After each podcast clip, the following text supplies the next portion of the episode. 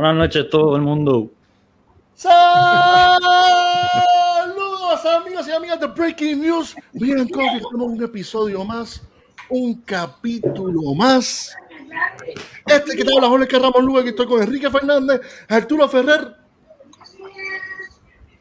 Y hoy estamos, Arturo, con todo, Arturo. ¡En vivo!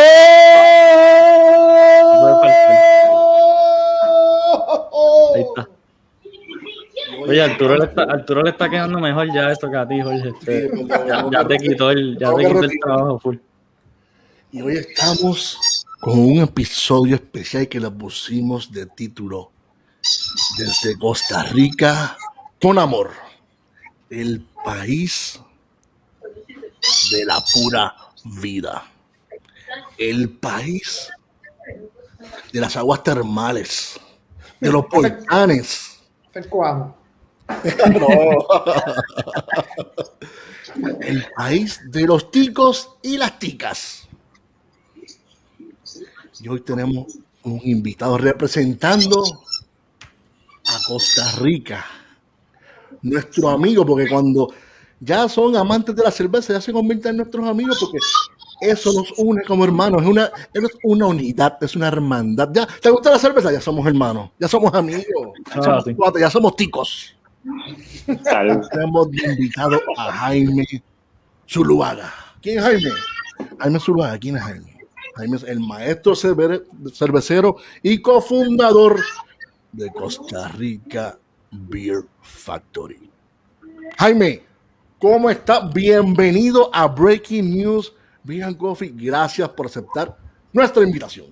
¿Cómo estás? No, hombre, todo bien, todo bien. Yo aquí súper, súper honrado de verdad de estar con ustedes.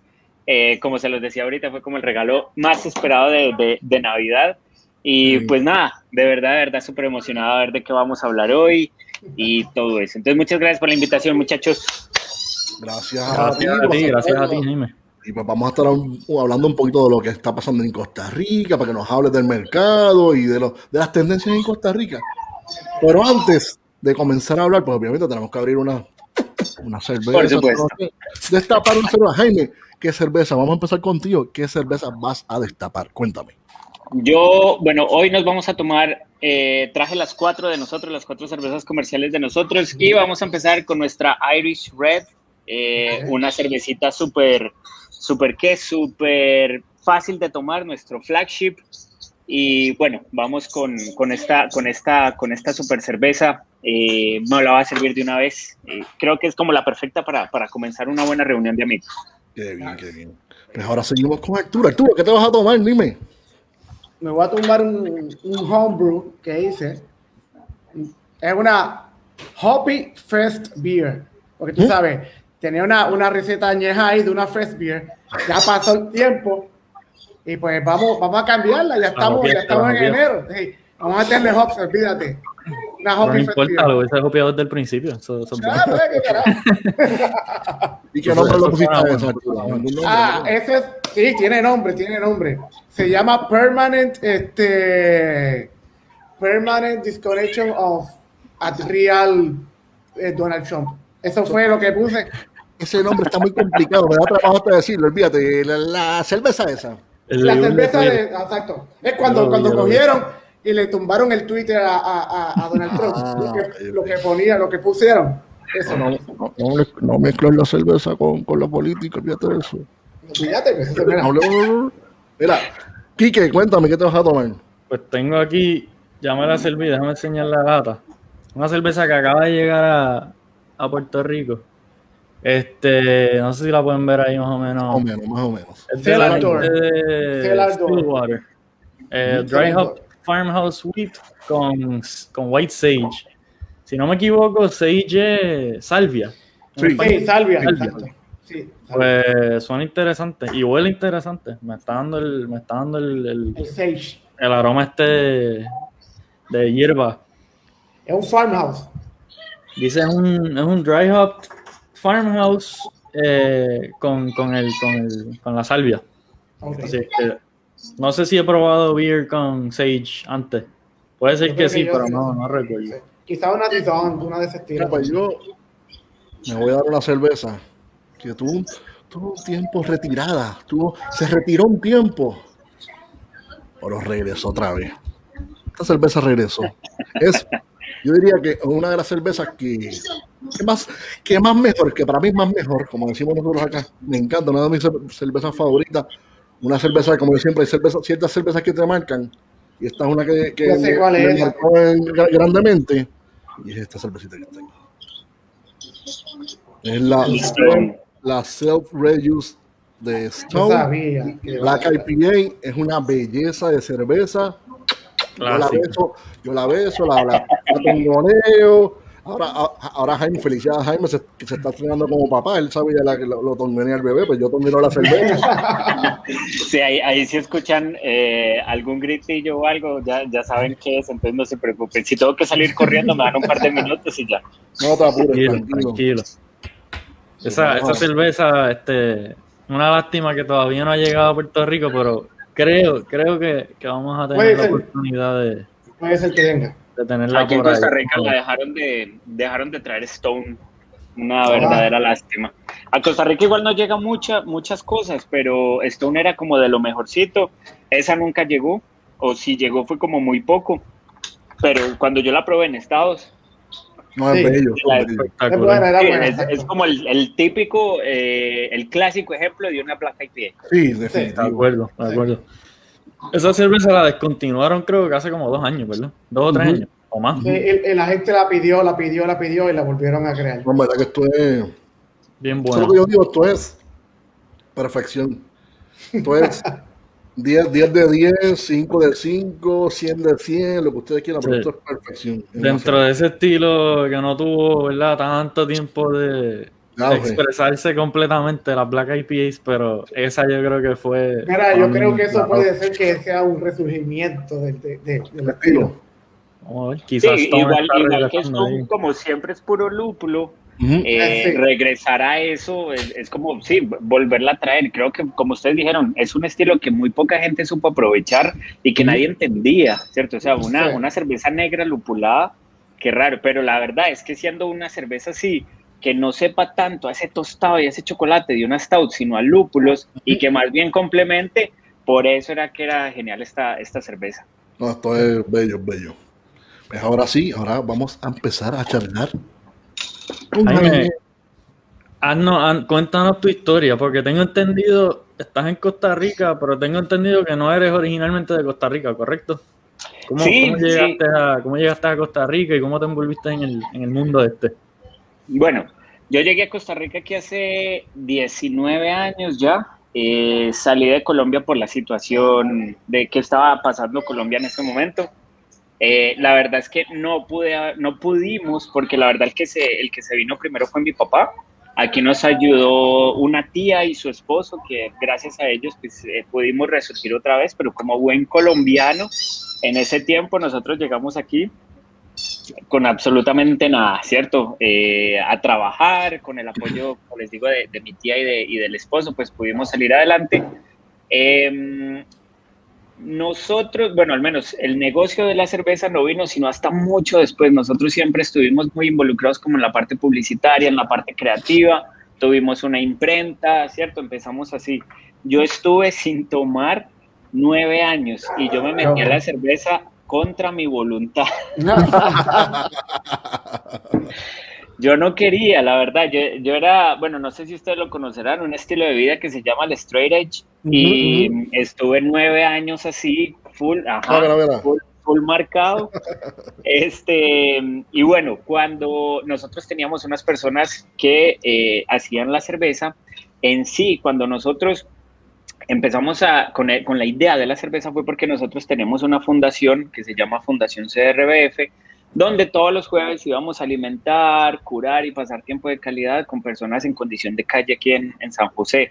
Sí. Obviamente por la pandemia eso quedó pues eh, rezagado un poco porque ya no se puede tener contacto, pero así estuvimos 13 años dándole a esa vaina seguido todos los jueves, 400 personas cada jueves.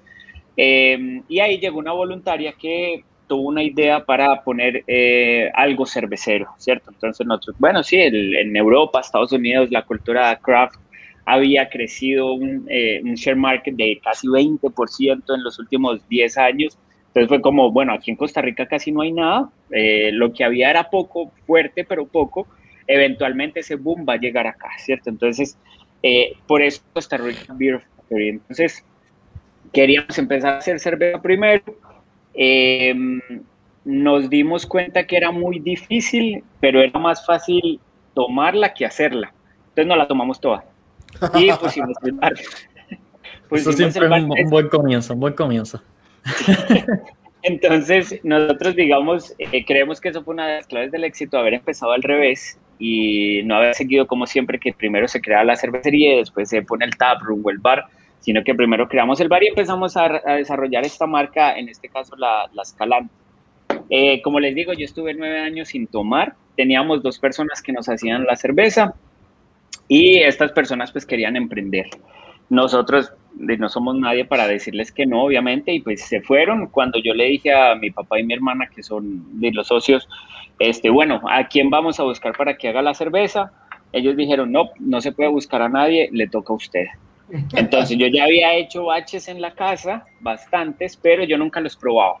Yo solamente los olía y se los daba, y que les no, sí, este está bueno, este no. bueno, entonces así estuvo y yo lo hacía como por, por aprender del negocio nada más. Entonces cuando a mí me dijeron, métase, le toca, fue como, ah, ok. Y entonces empecé a hacer cerveza, este, pero, pero igual, no la probaba ni nada, era un equipo de, de, de 80 galones. Y de un momento a otro, bueno, creció la cosa, mandamos a traer un equipo ya de, de 10 barriles y ahí tampoco tomaba cerveza. Hasta que vino una gran amistad de España con una cerveza especial, él no sabía que yo no tomaba. Nos sentamos, empezamos a hablar de birra y como ustedes dicen, súper buen amigo, me dijo, vea lo que le traje especialmente para que nos la tomemos hoy. Y yo, bueno, nueve años ya quedaron en el pasado, ahora esa vaina y yo, dos tragos me tomé y ya estaba no negar.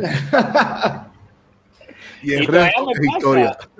Sí, sí, todavía me pasa que eh, yo no aguanto mucho, la verdad, el alcohol. No, no, o sea, yo me tomo tres cervezas de 6%, algo así, y ya estoy medio, medio, medio tocado. Entonces, más o menos esa es la historia. Después me certifiqué como maestro cervecero en eh, cerveza, Instituto de Cervezas de América en Chile.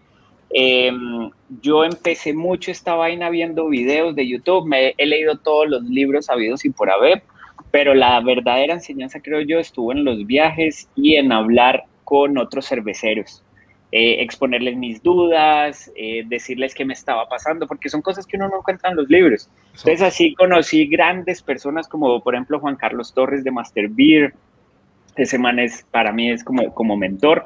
Y, y, de ahí salió el, el, Beer School, que también tenemos ahorita el CRBF Beer School, que es una escuela online, eh, que ya ahorita está a todo nivel latinoamericano. Y creo que para este próximo curso ya vamos a tener nuestra, nuestro primer estudiante de España. Entonces, ahí vamos expandiéndonos con toda la parte de, de cerveza, algo que nunca me imaginé que iba a ser. Se convirtió en mi estilo de vida y en mi propósito. Y eres catedrático ahora, como que dice. Sí. Y, la, y, la, escuela este, está dirigida más hacia cerveceros que quieren irse comercial o es más de cerveza casera, etcétera? No, vieras que es de todo, porque mm, empezamos cada clase con algo muy básico y en esa, o sea, el, curso es muy intensivo, son cinco meses, pero es muy intensivo, las clases se graban, se les dan las, las grabaciones, las presentaciones, porque hay que estudiar, o sea, no es como que ya en una clase ya me lo aprendí todo. Entonces empieza desde lo más básico y ya se entablan procedimientos para uno tener una cervecería comercial. Entonces tenemos, digamos, eh, todas las clases de parte productiva, desde macerado, hervor, conteo celular, eh, cosecha, fermentación.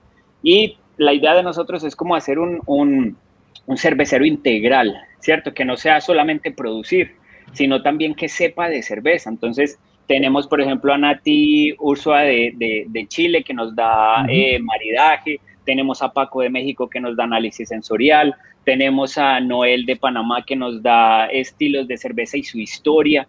Entonces, toda esa parte se complementa para que uno, además de que produzca, pueda, tenga al, menos las herramientas para poder decir en un batch, ok, esta cerveza tiene tal cosa. ¿Cierto? Entonces, eh, esa es la idea del Beer School, de transferir todo el conocimiento basado en la experiencia a los estudiantes. Obviamente es una teoría bastante grande, eh, pero, pero esa es la idea, no es como mostrar únicamente teoría y teoría y teoría y teoría y teoría y aprendan esta vaina, sino hablar. Listo, vean, esto es así, así, así. Entonces sale la pregunta, bueno, pero ¿y qué pasa si, si, estoy, si me falta un gramo de levadura? Ah, bueno, entonces ahí hay varias soluciones que, digamos, esas preguntas no vienen en, en los libros. Entonces, así nació el, el CRBF Beer School, precisamente para eso, transmitir conocimiento en la región. O sea que si, si, alguien de Puerto Rico está interesado, también puede tomarlo sin ningún problema o hay que no, no, completamente. Ahorita, eh, por ejemplo, en este curso tenemos estudiantes de Chile, de Argentina, de ahí lo único es el, horario, ¿cierto? Porque, por ejemplo, Argentina le queda un poquito pesado.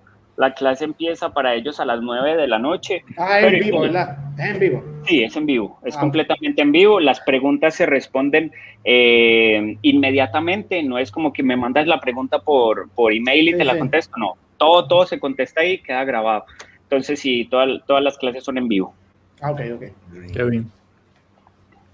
Este, te quería preguntar, hablando de la cervecería, que, ¿cuál fue la primera cerveza que ustedes elaboraron en la cervecería? Precisamente fue esta. Eh, no, sé, no sé por qué, pero siempre estuvo nuestra idea una Red Ale. Ojo, yo nunca había probado una Red Ale. Bueno, hasta después probé una cerveza, pero eh, siempre era, ¿cuál es la cerveza que quieren hacer? Red Ale, Red Ale, Red Ale. No sé por qué, la verdad, pero fue como la primera. Entonces sacamos primero esta cerveza, que actualmente es nuestro flagship, y nosotros queríamos eh, sacar un estilo y que hasta que el, nuestro público nos pidiera otro, sacábamos el segundo. No era que empezábamos a sacar a ver qué le gustaba a la gente, no. Hasta que ya la gente dijera, bueno, ya, esto fue suficiente, ¿qué más me van a traer? Entonces traemos otra. De hecho, ahorita em, voy a destapar nuestra segunda cerveza más tarde, que es la cerveza vengativa, que fue nuestro segundo estilo. Y ahorita cuando la abra les cuento la historia. Sí, va, me gusta, me gusta, me gusta. Vamos, vamos poco a poco, vamos primavera. Vamos entrando en calor. Y Jaime, ¿qué, ¿qué, les hizo decidir este, irse primero con una Irish Red, que es una cerveza relativamente bien maltosa, es algo no, no es difícil de tomar, ¿verdad? Eh, hasta alguien que quizás no le encante el mundo de la cerveza, son sabores relativamente tenues, pero, pero usualmente no empiezan las cervecerías con, con algo sí, porque por lo menos en, Latinoamérica y lo que es el Caribe, la gente está acostumbrada a lo que es beber cerveza larga, bien liviana, bien liviana este, clarita y este, que sean bien fáciles de beber. Eh, la Red yo creo que es, ¿verdad? Es un pasito un poquito más arriba de, ese estilo, ¿verdad? Como que un top notch de, la, de las clásicas que uno está acostumbrado a beber. Sí, completamente. La verdad, la verdad, yo creo que fue como el estilo que nosotros vimos que se salía del molde y fue el único estilo que nosotros oímos que sonaba cool. Entonces, ah, bueno, no era, ni una, no era ni una Summer, no era ni una Lager, no era ni una Pale, no era una Red Ale. Ah, bueno, que era eso en ese tiempo, ¿cierto? Entonces, no, no, no, exacto, se ve linda. Entonces, tratemos de hacer una Red Ale, que fue lo que vimos, escuchamos, bueno, a ver qué sale. Y, y así la sacamos. De lo que estaba llegando en ese momento a Costa Rica, así de, de cervezas de afuera, ¿tuvieron alguna inspiración? Este, eh, era, ¿Era un estilo que les gustaba beber o, nunca habían, o, era un estilo que no, no, tenían mucho acceso al... No, no, no, no teníamos mucho acceso, la verdad, en ese momento como, como a muchas cervezas de afuera artesanales. Sí había mucho acceso a cervezas importadas, eh, pero a ver que yo me acuerdo en ese momento que estábamos hablando de eh, Estelar Artois, Hogarden, eh, estas de, de, cereza, de durazno, las Lindemans, cosas así, ¿cierto? De esas estaban y una que otra artesanal como Anchor Brewing, cosas así, pero nada más. No era, y ninguna era Red Ale. Entonces, eso era como más como, ok, démosle, saquemos, saquemos una Red Ale. No hubo como mucha inspiraciones en su momento. Y la verdad es que nosotros al tener el restaurante, que la verdad es que el restaurante es, es digamos, ¿qué se puede decir? Como es bueno, o sea, la gente lo visita, eh, tenemos una muy buena muestra para preguntarles qué les gusta, qué quieren, les gustó esta, no les gustó esta. Entonces, ellos mismos nos dicen, no, esta cerveza definitivamente no me gusta, eh, que fue algo, ahorita lo, se los voy a contar más, pero fue algo que nosotros nos, nos, pudimos ir dando cuenta que a diferencia de todas las cervezas, eh, nosotros nos dimos cuenta que al tico le gusta lo dulce. Yo soy re dulcero, a mí me encanta el dulce, a mí lo que me gusta hacer son pastry beers. Eh, Sí, si yo pudiera inyectarme azúcar ahorita, estaría conectado.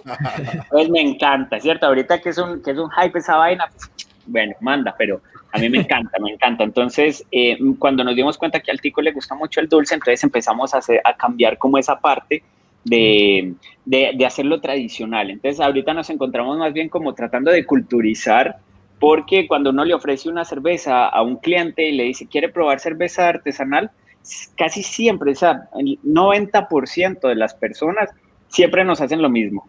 No, eso tan amargo no, gracias. Entonces es como, bueno, sabe, aquí hay una cervecita, ¿me dejas traerte una muestra? Sí, fla, les traemos la cerveza vengativa, de hecho. Se la toman. Hey, yo no sabía que esto era cerveza, qué bueno, yo no sabía que esto podía existir.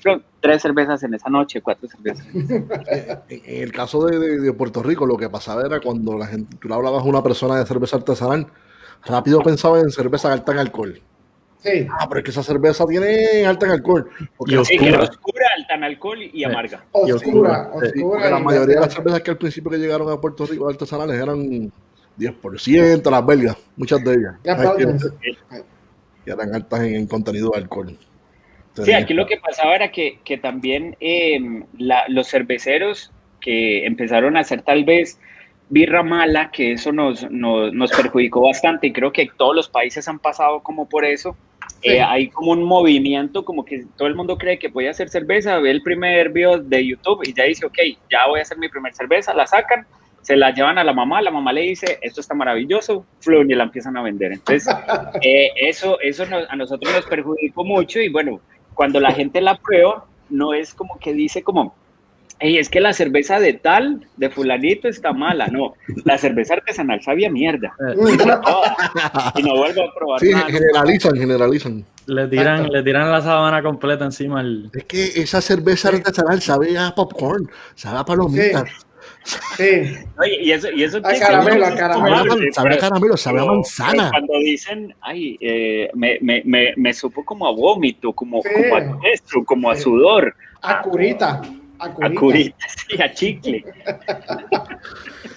Ahí se te digo, esta, esta, es la parte, tengo que hacer algo, espérate. eso, yo creo que eso que explicó Jaime se da en, todos los lugares, que comienzan a, a estar en este movimiento cervecero. Obviamente en Estados Unidos, como llevan tanto más años eh, inculcándose con, con, buena información, y todavía los hay. Tú visitas siempre una que otra cervecería que y, hay mucha gente que te puede ayudar, tú sabes, como la industria es bastante antigua, y si ellos necesitan algún tipo de, de, que lo enseñen, pues obviamente siempre hay gente que lo enseña, pero acá nosotros. Y la expectativa del cliente, pues, es mucho más alta desde el principio porque ya están acostumbrados a beber cosas decentes. claro, porque ya o sea, que no es tan fácil tú lanzar un producto así al mercado, como uno dice, al garete. no, te puedes tirar al garete porque te puedes escrachar. Yo, yo jamás me imaginé que iba a sacar un IPA. Nunca, pues nunca se me pasó porque, como les digo, yo soy 100% dulce. Obviamente, después yo le encontré ya el, el gusto a una buena IPA pero en ese momento yo decía, yo no voy a sacar una IPA, a quien nadie le va a gustar, yo no me aguanto esa vaina, ¿qué le vamos a hacer? Pues resulta ser que eh, Costa Rica, al ser tan turístico, 20% de, de, nuestros clientes que pasan por ahí prepandemia, ¿cierto? Premierdero, este, eran turistas. Entonces, todos, todos, todos, pero sí, vean, 99.9% del turista que llegaba, lo primero que preguntaba era, ¿qué IPA tienes? Bueno, toca hacer una IPA entonces. Sí. Lo escuchaste muchas veces y definitivamente ya tengo que hacerla. Hay que hacerla. Sí, sí, tocó hacerla y bueno, ya al menos ahorita ya la gente también está como preguntando como, hey, es que he escuchado este estilo, que es amargo, que no sé qué, entonces eh, al menos estamos como en esa tarea, ¿cierto? De, de, culturizar, de decirle a la gente es que hay desde lo más dulce hasta lo, lo, más amargo y principalmente que no toda la cerveza oscura es amarga ni toda la cerveza clara es dulce entonces no se guíen por eso. Exacto. A No, mí, que no no, todo lo no todo lo oscuro- negro es morcilla. Sí, y no todo lo- lo negro es morcilla. Y que no todo lo oscuro es, es, es por ciento de alcohol alto, ni todo lo que es clarito es por ciento bajito. Eso también la gente no entiende. Eh, porque Sí. te puedes beber una Guinness, es, lo, es bien oscura, pero eso tiene 4.3% de sí, la gente asocia siempre el look. Te mete, con- te mete con- una, una Belgian, una, una Belgian Triple de esa que tiene como, como, como 7 o 8 y esa es bien clarita. Y, también lo que dice Jaime, la, la diferencia en los sabores. A mí, siempre que llega alguien al negocio que me dice, no, es que no me gusta la cerveza, yo le digo, no has probado suficiente cerveza. Como que déjame darte, déjame darte desde algo, porque literal, hay una que sabe a café, hay una que sabe a fruta, hay una que es amarga, Sí, hay una que es sí. y el mismo estilo puede, puedes tener unas 20 variaciones. o sea, yo he ido a taprooms donde se especializan, por ejemplo, únicamente en stouts y tienen 20 líneas de stouts diferentes. Entonces no es que la stout siempre te va a saber igual. Eso es lo bonito para mí de, de- de la cerveza artesanal, que tenemos estilos habidos y por haber, a diferencia, por ejemplo, del vino, del whisky. A mí mi segunda bebida favorita es el whisky. Tercero viene el vino. Pero entonces ahí es donde uno encuentra, porque yo puedo tener una galleta para maridar y puedo tener infinidad de estilos, pero infinidad. Que eso es lo La bonito. cerveza, sí, la cerveza es bien compleja, tiene muchos sabores. Sí, en el mundo del vino Sí, hay mucha complejidad, pero pero llega un punto que, pues, ok, es vino. Como que si no te gusta el vino Sí. tinto, probablemente no te guste el, el próximo vino tinto porque sabe diferente, pero pues no es como la Sí, cerveza no, que literalmente una cosa a veces no tiene absolutamente nada que ver con la otra. Correcto, Y- y, que tampoco es protocolario, ¿cierto? Que la, la cerveza es más de, de experimentar, de irse por lo que uno quiere. Si yo quiero comerme, eh, no sé, un, un barbecue con una, con una pastry beer, si a mí me gusta, lo hago y ya. Y si me marida bien y lo puedo justificar, súper bien. A diferencia de los otros, que es como vino tinto, carnes rojas, vino blanco, eh, carnes blancas, ¿cierto? No, nada, que Sí. verá que es lo que a uno le guste, que eso es lo bonito. Mira, mira, mira. Mira, en otras palabras, tome cerveza, cerveza y cerveza. Olvídese del vino. ¡Ay, el vino! ¡Ay, el Artesanal. Artesanal. Exacto. Mira, Jaime, en cuanto a la cerveza de, de- en Costa Rica, ¿cuál es la cerveza de mayor venta, ya, ya sea industrial, en la parte industrial y en la parte artesanal? ¿Cuál es la de más venta ya? Ok, les voy a ir contestando mientras voy por la segunda birra. Claro Ok. Seguro que sí. Sí, ya estoy a punto también de. Sí. La, la cerveza más, más vendida aquí en Costa Rica es la Imperial, es una International Light Lager.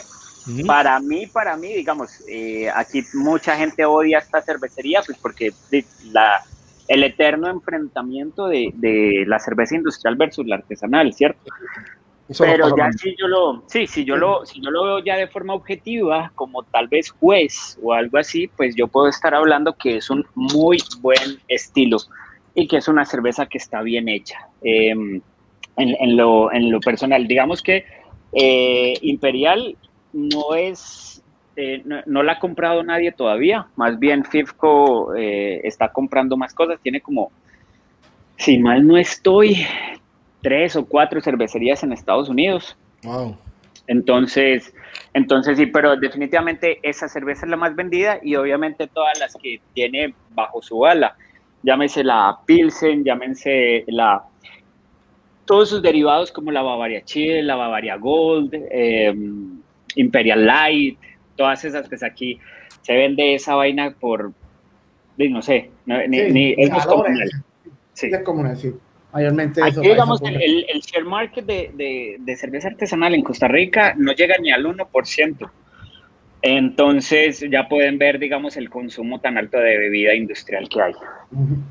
Sí, en Puerto Rico yo básicamente es lo mismo. Yo diría. Yo creo que en todos los países básicamente es lo mismo. Y la Estados historia, y la historia esa de Imperial Sí. también me suena bien similar a, Sí. como pasa aquí con, sabemos, Exacto. con medallas. Eh, no digamos nombre.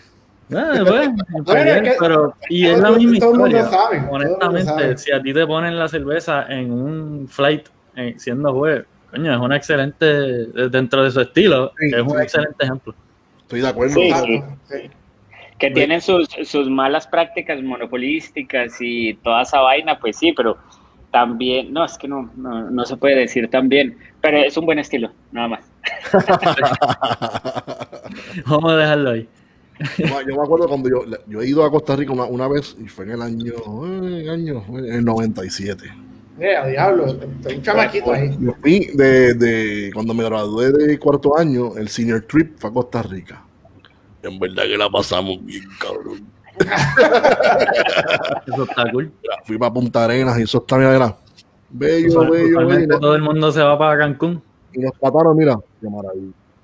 Cuéntame, ahora antes de seguir, antes que nos digas cuál es la cerveza artesanal de más venta, háblanos de, de la cerveza que estás tomando ahora. Ok, esta, esta es la, la, que les digo que es la cerveza vengativa.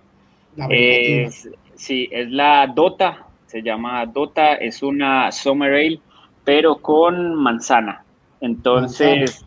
con manzana roja, sí. Esta cerveza la llamamos la cerveza vengativa porque cuando teníamos la escalante en su principio, ella sola, eh, la gente se empezó a quejar de que estaba dulce, ¿cierto? Eso fue hace cinco años ya pueden imaginarse cuál dulzor era, ¿cierto? Novatada en aquel tiempo, pero nosotros decíamos que estaba súper bien, que, estaba, que estaban todas. Entonces, las ventas empezaron a bajar, nosotros les decíamos a los clientes, hey, no, esta cerveza es súper balanceada, esto no les, va a ser, no les puede saber dulce, ¿qué les pasa? Entonces, eh, viendo esto, dijimos nosotros, bueno, viene un festival grande, vamos a hacer una cerveza tan estúpidamente dulce, pero así ridículo, que le vamos a enseñar a nuestros consumidores lo que es dulce para que vuelvan a la escalante y empiece otra vez a subir la, las ventas, ¿cierto? Entonces nos fuimos con esta cerveza para ese festival. Este, mientras, bueno, nos llevamos, el mínimo de producción ahí fueron como 12 cakes, si mal no estoy, y nos fuimos con esa, con esa, con esa mentalidad, ¿cierto? Y vamos a ir a enseñar a la gente y nos llevamos un montón de escalantes, entonces un pedazo de escalantes. Y entonces cuando llegamos al festival, eh, llegó una señora, la, me acuerdo, la primera señora, y entonces le ofrecimos, bueno, tenemos la Escalante, que es la cerveza más rica, es esta cerveza que es la que más vendemos, y por allá tenemos esa cerveza que le echamos manzana. Ah, eh, déme la de manzana para probarla. Bueno, está bien. Entonces le trajimos la de manzana, la prueba, dice, uy, qué rica, y se va. Y nosotros todos nos volteamos a ver y, bueno, dijimos nosotros, a alguien le tenía que gustar esa vaina, ¿cierto?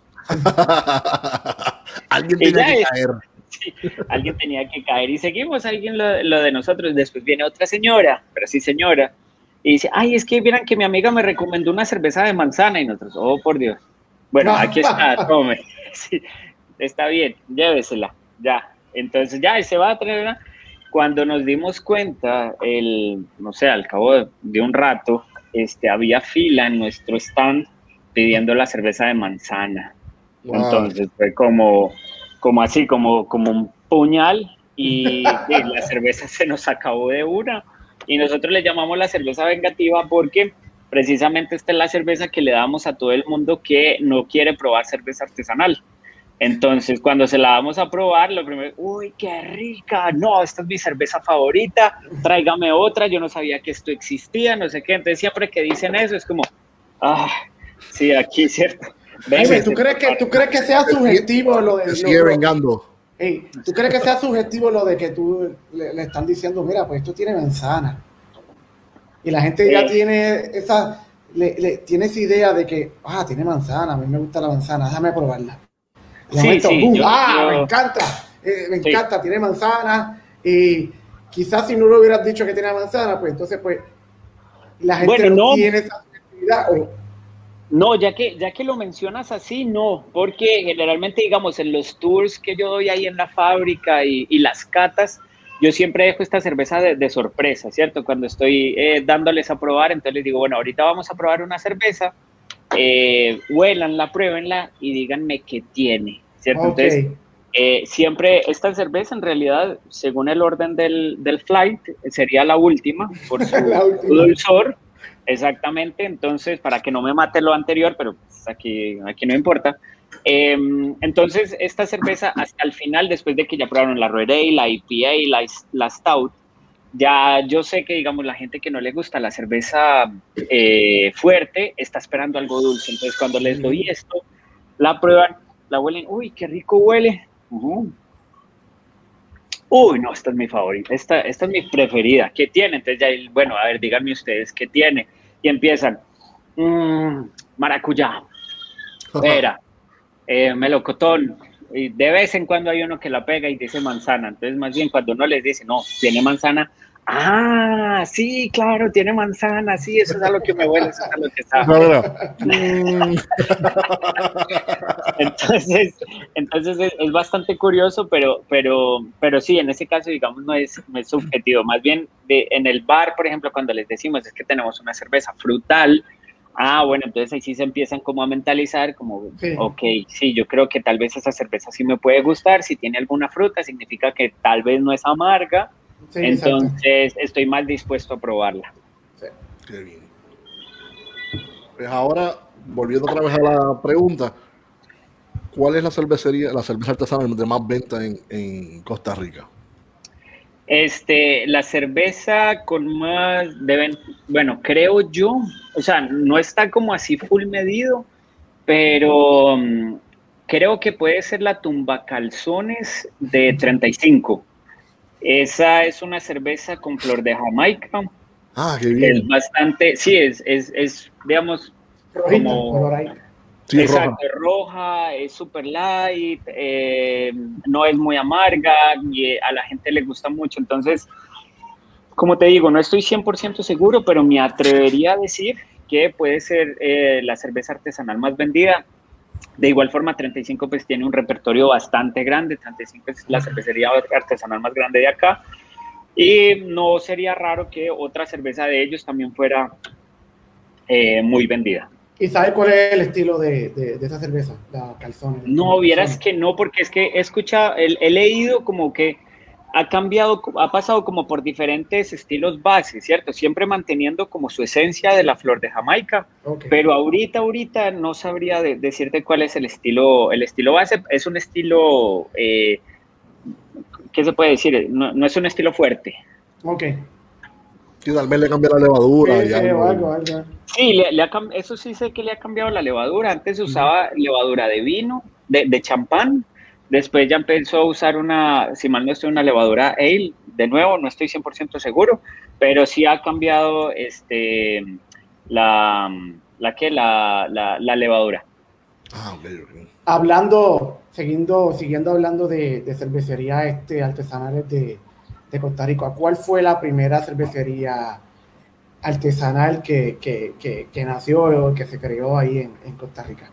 Ok, antes de contestarte eso, por ahí vi una pregunta, no sé si la puedo contestar, así como metiendo la cuchara. No, eh, que decía que si la manzana era el descriptor y no, no, no, esa, esa misma. Mm. Em, no es acetaldehído, el acetaldehído más bien nos da como estas notas como manzana verde, como un ah, poquito ácida.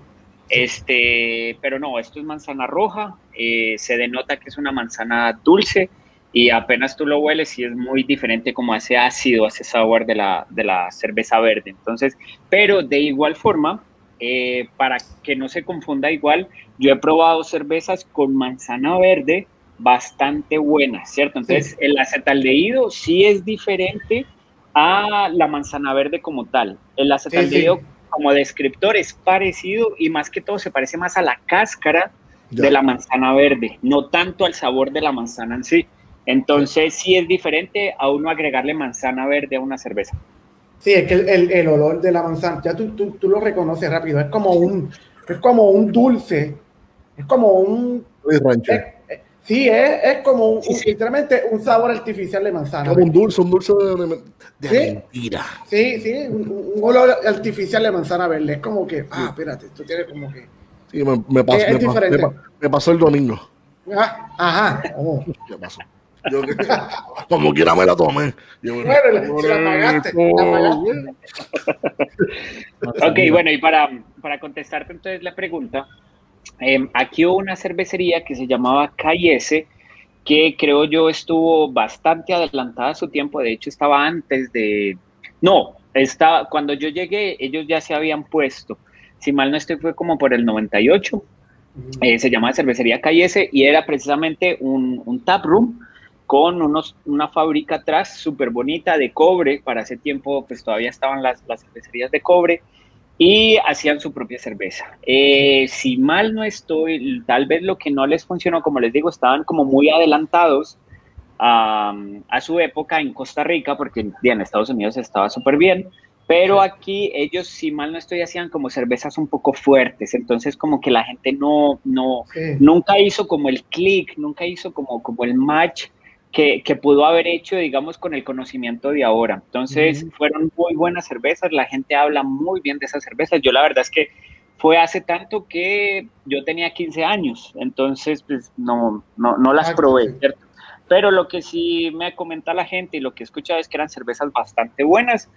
Ya esa cervecería entonces pues cerró y ese equipo se lo vendieron a la Costa Rica Craft, que es eh, creo que la pionera en cerveza artesanal en Costa Rica. Entonces, ¿por qué digo pionera? Porque ellos fueron los que se enfrentaron a la cervecería acá, los que hicieron como la disrupción y fue como en el momento donde cervecería dijo, ok, aquí no puede haber otra cervecería, ¿cierto? Entonces empezaron con estos problemas y adicional a eso, como la cervecería acá tiene, si mal no estoy, más de 100 años, este, eh, las leyes estaban casi que escritas conforme a, lo que ellos trabajaban. Entonces, cuando las, estas, la, Costa Rica Scrap fue a pedir permisos y fue a pedir eh, todas estas vainas, pues le dijeron, ok, pero, o sea, lo que me acuerdo es, usted ya le pidió permiso a, la cervecería. Después, como, pero ¿cómo el gobierno me está diciendo eso? O sea, no, nada que ver. Entonces, eh, después de ahí, bueno, ellos se, llevaron una, una lucha fuerte, gastaron bastante plata. Entonces, por eso creo yo que ellos fueron como los, los pioneros en esto. Después vino, este, si mal no estoy, 35 junto con Calle Cimarrona, eh, con equipos muy pequeños, eh, iniciando casi que homebrew, después con un equipo pues, mediano, digamos, en Costa Rica, pero 80 galones, 200 litros, pónganle. Em, empezaron así y ya después empezaron a aparecer otras cervecerías. Cuando nosotros empezamos, que fue como en el 2013, 2000, sí, 2013, eh, éramos muy pocos. Entre ellos estaba 35, Costa Rica Craft, eh, Calle Cimarrona. Y bueno, ya después empezaron a aparecer muchas más cervecerías. Creo que llegamos como a un tope de 180 cervecerías y después empezó a bajar otra vez, o sea, ya se empezó a filtrar las cervezas malas y todo eso, pues las cervecerías empezaron a, a desaparecer y creo que ahorita andamos como alrededor como de 80 cervecerías y 40 legales. bueno, no, suave, prepandemia. Prepandemia. Sí, ahorita. Legales, legales. Sí, legales. Eso, eso hay que decirlo muy bien. hay muchas ilegales. Sí, sí. Pero prepandemia ese era como el dato. Ahorita, eh, en este momento, no estoy muy seguro. Han cerrado muchas, pero lo curioso también es que muchas cervecerías han, eh, ¿cómo se dice? Han, le han hecho upgrade al, equipo. Entonces, han cerrado bastantes, pero las que quedan como que se han mejorado mucho. Entonces, sí, eso es lo que, como lo que ha pasado ahora. Sabe que esa historia, mala mía, Jorge, ¿verdad? tranquilo, pero la, historia, la historia que ustedes tienen en Costa Rica es bastante similar a lo que ocurre o lo que ocurrió en Puerto Rico. en, los 90 también en los, eh, en, los, en los 90 y pico, casi finales de los 2000, hubo una cervecería que se llamaba Borinquen Brewing Co. Este, esta fue la primera cervecería, estaban demasiado de tiempo. tiempo. Esa, y era, tenían como tres estilos de cerveza y la gente como que no... Y el lugar estaba bien, bien, nítido. Sí, el lugar estaba bien nice. a comer, había una pared de cristal, y se veía todo el equipo. Y el equipo, como tú dijiste, Jaime, en cobre. Sí, sí, sí, igual como ustedes lo están diciendo, era igual acá. El básicamente, atrás, todo. Sí, básicamente es lo mismo en la historia, cuando empezaron entonces a salir las la, cervecerías artesanales, la pelea entonces que hubo, pues la cuestión de, de, de, la, de la grande aquí nacional contra las pequeñas, eh, siempre ha sido así, y como tú dices, siempre han salido cervecerías, cerveza que empezaron desde, desde pequeños y empezaron a crecer, a crecer, a crecer. Vino Pos María, unas se fueron, otras agrandaron, ¿verdad? como Uchan, que agrandó después de María. Y, sigue, agrandando. Sí, eh, pero básicamente es básicamente la misma historia de lo que de, de, Costa Rica que lo que está ocurriendo aquí o lo que ocurrió.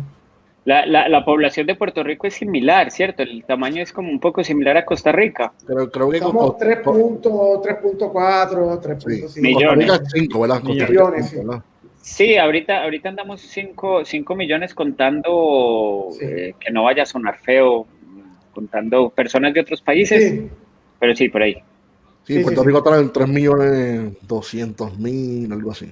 Sí, pero no, tenemos no, tenemos la, no tenemos la cantidad de cervecerías como ustedes. Eh, Por lo menos las la que son, tenemos como cuánto, como 13. Como 15. Ahora mismo hay como 15.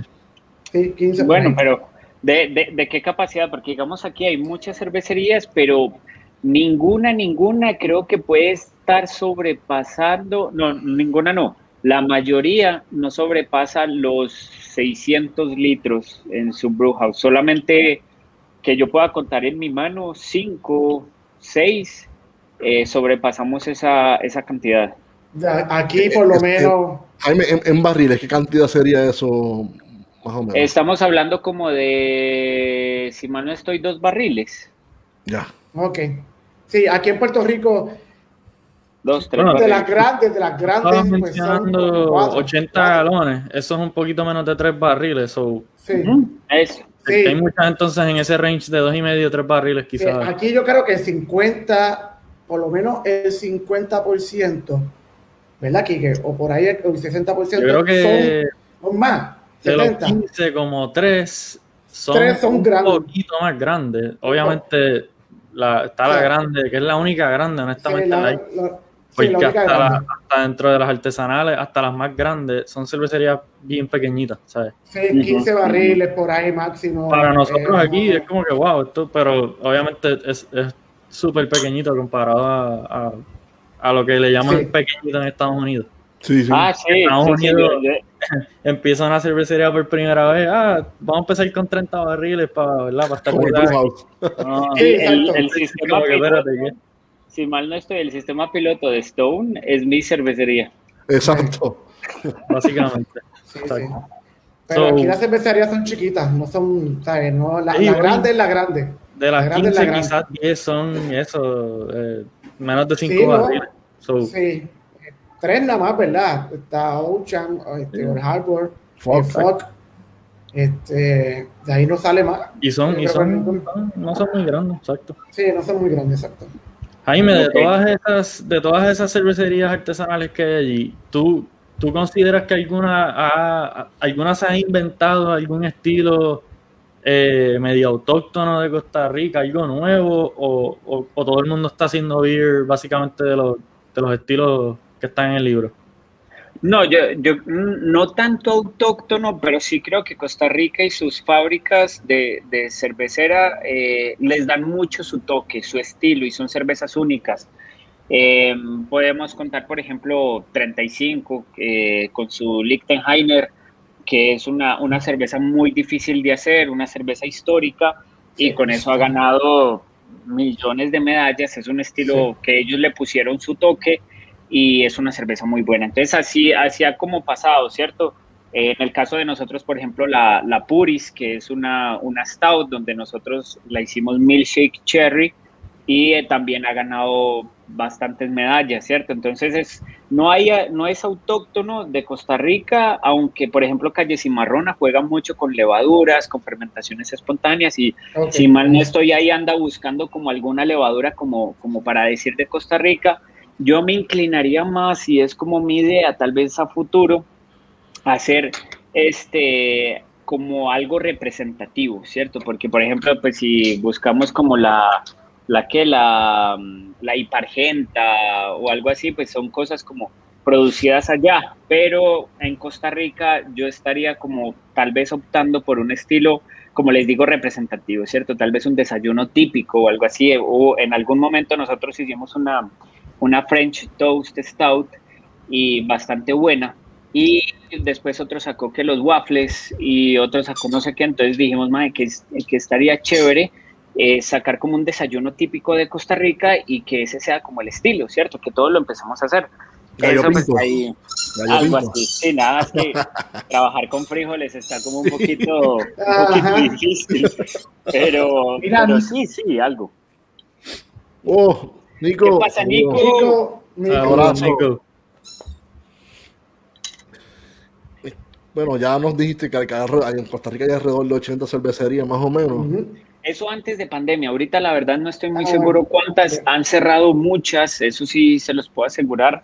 Eh, y tampoco es que se hayan oído mucho, ¿cierto? Entonces, no tengo tampoco como, como todos estamos desconectados, no tengo tampoco como para decir es que eh, esta cervecería la escuché, la escuché porque hay cervecerías muy grandes que hasta ahorita han estado súper calladas. Entonces, está difícil como saber el dato, pero puedo calcular que sí, unas, ahorita, ahorita, tal vez 20 o 30 cervecerías. Hablando, hablando de la, obviamente, que estamos hablando de los estilos de cerveza, ¿verdad? ¿Cuál es el estilo de cerveza artesanal que el más popular y el más que se consume este, en Costa Rica? Eh, de cerveza artesanal, a ver, no te, puedo, sí, no te puedo decir como el, el, estilo ya per se, pero sí te puedo decir que son las dulces y las livianas. Eso sí, aquí Es, es lo que más se va a consumir. Las cervezas fuertes, alcohólicas, amargas, es más como el gusto adquirido o de las personas que ya saben a lo que van. Entonces, sí, eso, por ejemplo, eh, la Dota de, nosotros es la más vendida en supermercados de nuestros estilos. Eh, como les digo, la tumba calzones de, de, 35. Eh, también está esta cervecería Guanavir, que es una cerveza de, de Guanacaste, de las playas de, Costa Rica, que es con miel. No sé si sea esa per se, pero, pero ellos hacen una cerveza con miel muy rica este, entonces, como por ahí anda, ¿cierto? Sí, sí te puedo decir que son las cervezas dulces, que no son tan amargas ni tan alcohólicas, las critico para consumir más. Y que te pregunte.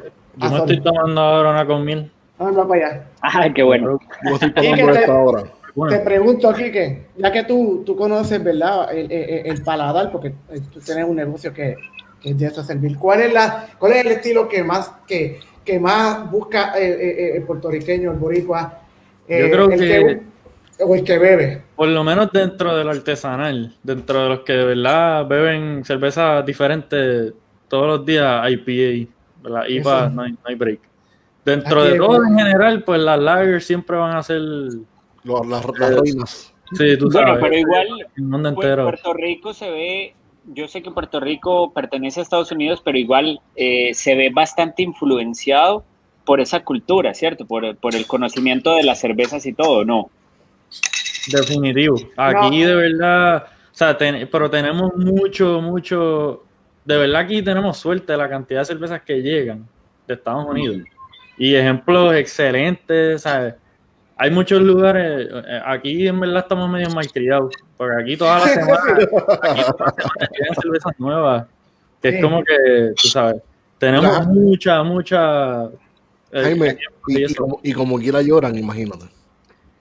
Y como quiera lloran. Siempre hay uno que otro llorón. Difícil de complacer Eso, es en todas partes, ¿cierto? no falta el snob. Pero por lo menos aquí, aquí, la, primera, la primera distribuidora que, trajo las cervezas artesanales, eh, eh, Craft Beer, trató de, traer la máxima cantidad de, diferentes estilos de cerveza había de todo, ¿verdad? Tú podías conseguir de todo, Belgian, y, y muchos, y muchos ejemplos bien buenos dentro, de, dentro de su categoría. Porque aquí dentro, tú te pones a ver el catálogo de cervezas de Bélgica que llegan.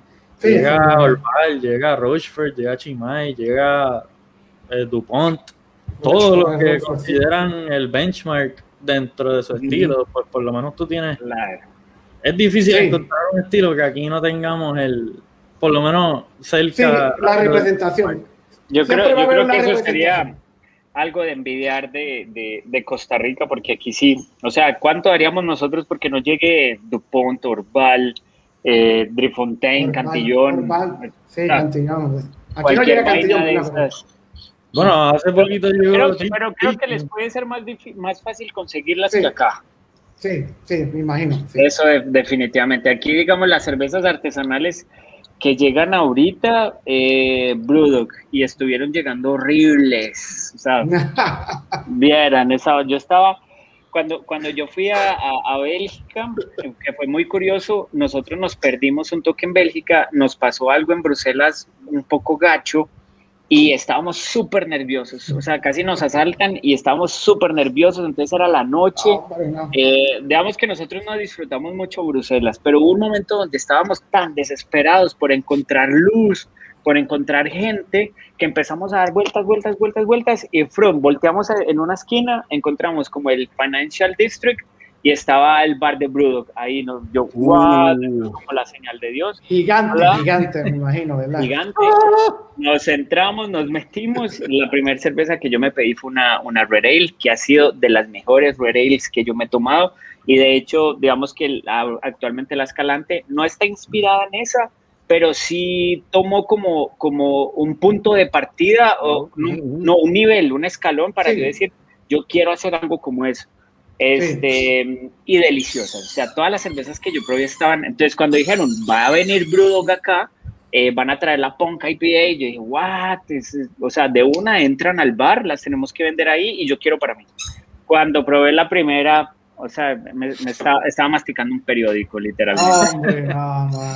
y puro caramelo. El cartón ahí, caramelo. Sí, reoxidada. reoxidada, Aquí, aquí hace, hace unos años llegaba, llegaba Brewdog. Llegaba, llegaba Brewdog. Yo creo que fue no, no mucho tiempo, duró quizás mucho tiempo, uno o dos años llegando a la isla. Y eso, por lo menos las primeras que llegaron, yo recuerdo que nunca lograron traerlas en su punto de frescura, etcétera. es difícil. Eso también tiene mucho. Algunas marcas tú ves que son mucho más populares que otras, no necesariamente porque es mejor, es porque está llegando más fresco. Sí. Exacto. Por ejemplo, Stone, Stone en sus políticas tenía como muy estricto, si usted quiere eh, distribuir sus cervezas en otro país, tiene que seguir estos lineamientos para que la cerveza llegue fresca. Y más como es una cerveza tan lupulada, ¿cierto? Sabemos que, para, no prácticamente, pero la mayoría de la oxidación en la cerveza viene de la reacción de la luz con la cumulona. Entre más lúpulo, más va a oxidar. Entonces, enviar cervezas lupuladas a otros países es como pucha, o sea, de verdad tiene que saber lo que está haciendo porque si no va a llegar una cerveza de mierda. Sí, de mierda, exacto.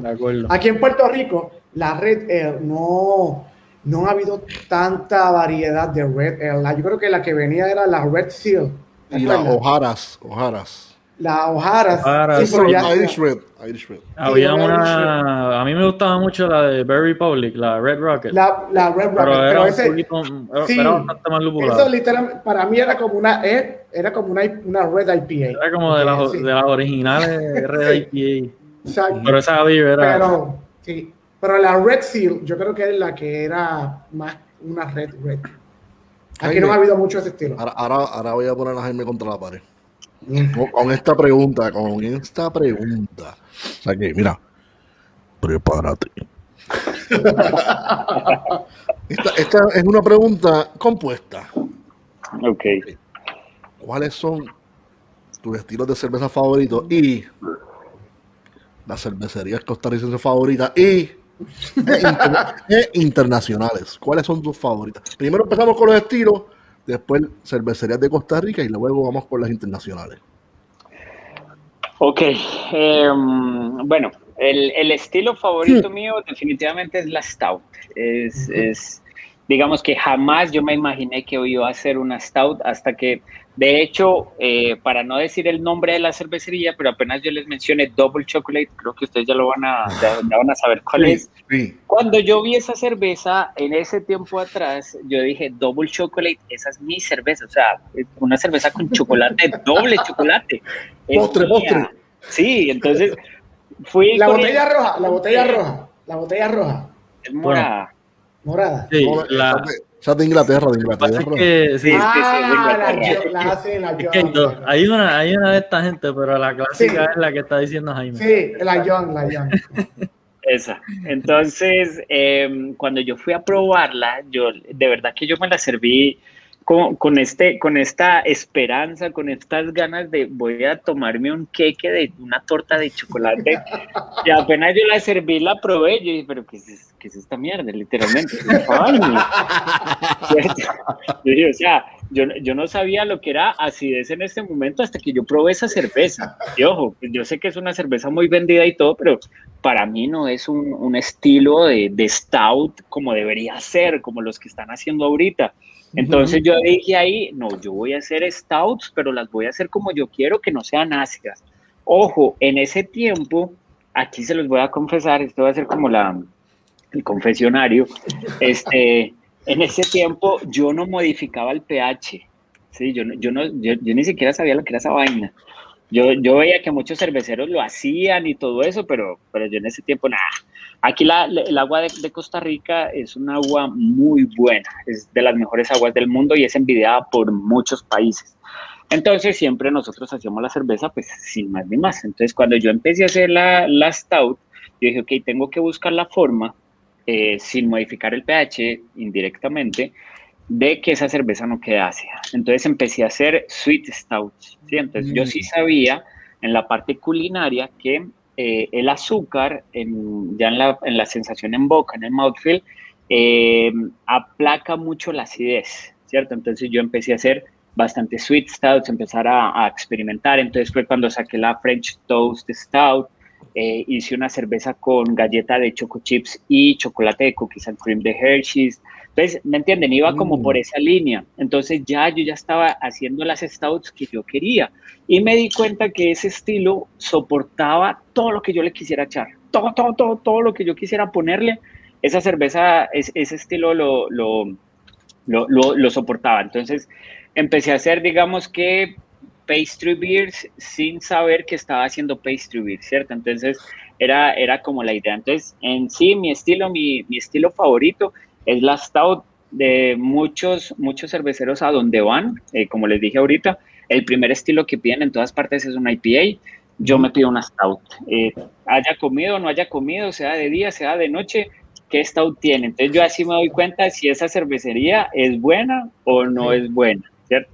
Dependiendo de cómo, de cómo haga la stout. Entonces, no es que me haya especializado en stouts, pero he preguntado mucho, he investigado mucho, he hablado con personas que hacen las mejores stouts para mí y me han dado esos tips que uno necesita o que uno requiere para hacer una buena stout. Entonces, así fue como, como la hice y es mi estilo favorito la stout, definitivamente.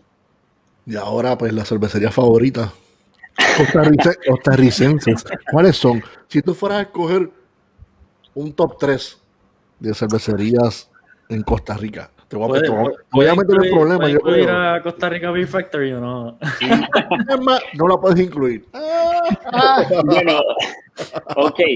No, no la voy a incluir, pero sí voy a hacer el, el, el entre comillas o el paréntesis de claro. que después de la pandemia, con todo lo que nos tocó pasar, que eh, obligados nos tocó pasar la fábrica del lugar sin tener plata, sin, o sea, hacer unos sacrificios increíbles y ver o sea, digo yo, la calidad de cerveza que estamos haciendo, déjenme decirles que la verdad, yo estoy muy enamorado de mis cervezas bien, y soy como el, el, el, cervecero que puede estar diciendo ahorita, en mi casa prefiero tener mis cervezas y después otras, ¿cierto? Entonces, porque son las ganas de, de, de tomarlas porque me gustan. Eso sí. no pasaba antes, eso, y, y créanme que eh, es difícil porque ahorita con lo que sé, me doy cuenta de que tenían bastantes errores, ¿cierto? Es, lo tengo que aceptar y pues creo que es el crecimiento de, de todo cervecero.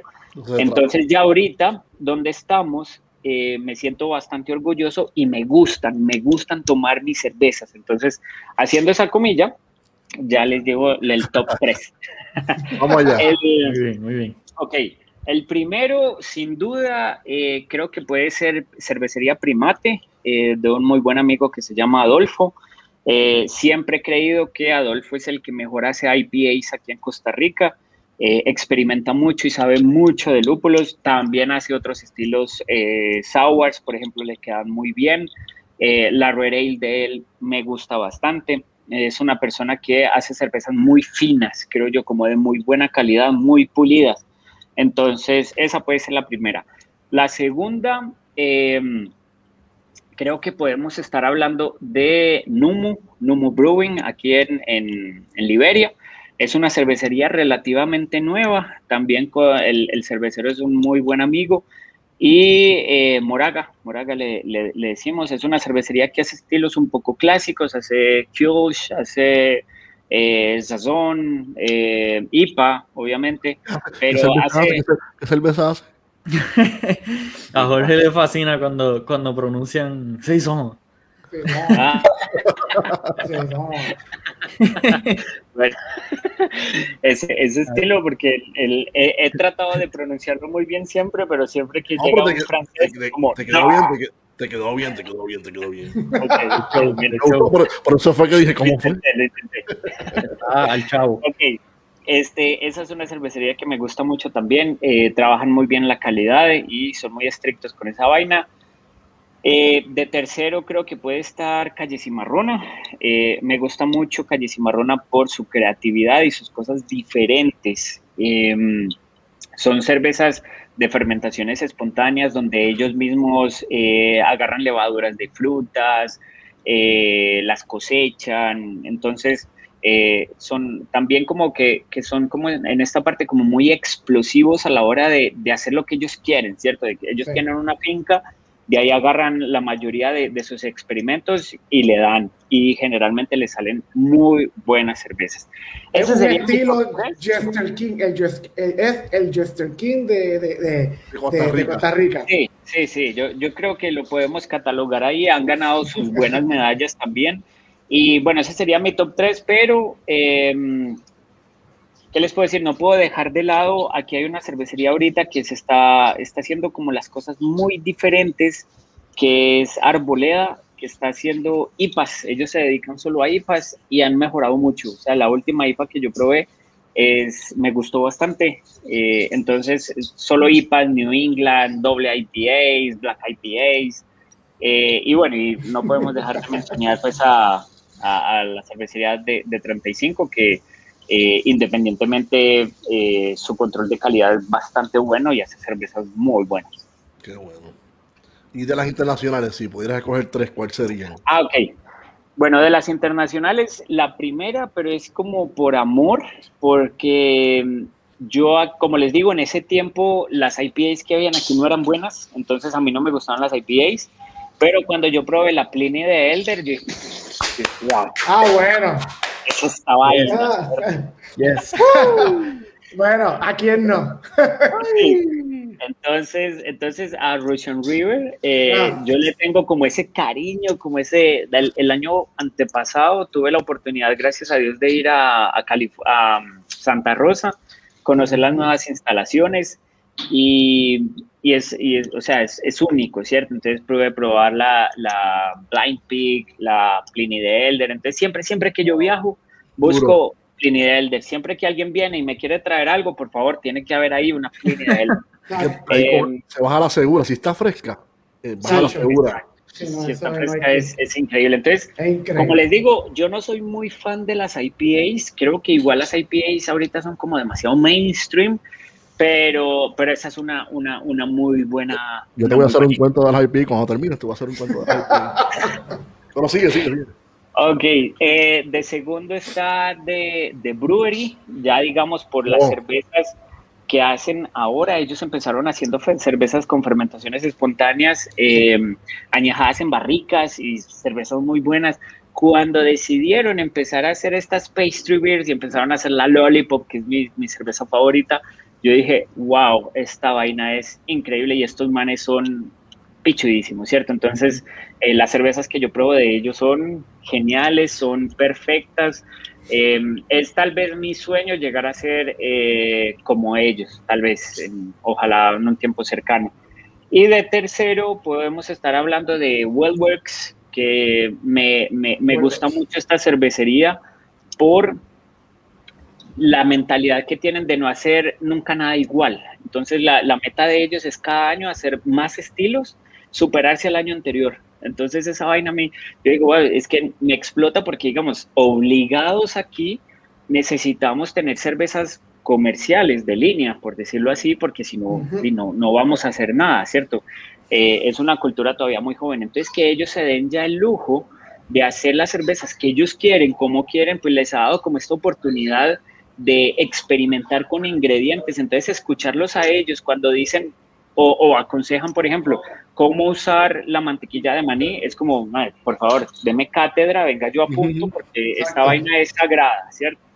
Y bueno, ese, ese sería como el top 3, pero de nuevo, no puedo dejar de lado a Cantillón, que para mí es una, una cervecería increíble. Eh, cuando yo fui, si les mostrara la foto, em, de hecho, en ese viaje que fuimos a, a, Europa, que fue más que todo como, como ganas de ir de, de, mi esposa, yo le dije, bueno, vamos a donde tú quieras, todo lo vamos a hacer, pero tú me vas a dedicar tres días nada más en Bélgica para hacer lo que yo quiera. Entonces yo me fui para, para, para Cantillón, y conocí, yo les escribí, les dije, hey, voy para allá, soy de Costa Rica, me encantaría conocerlos a todos. Listo, ven tal día, tal hora que vamos a estar todos aquí en la fábrica. Ok, claro.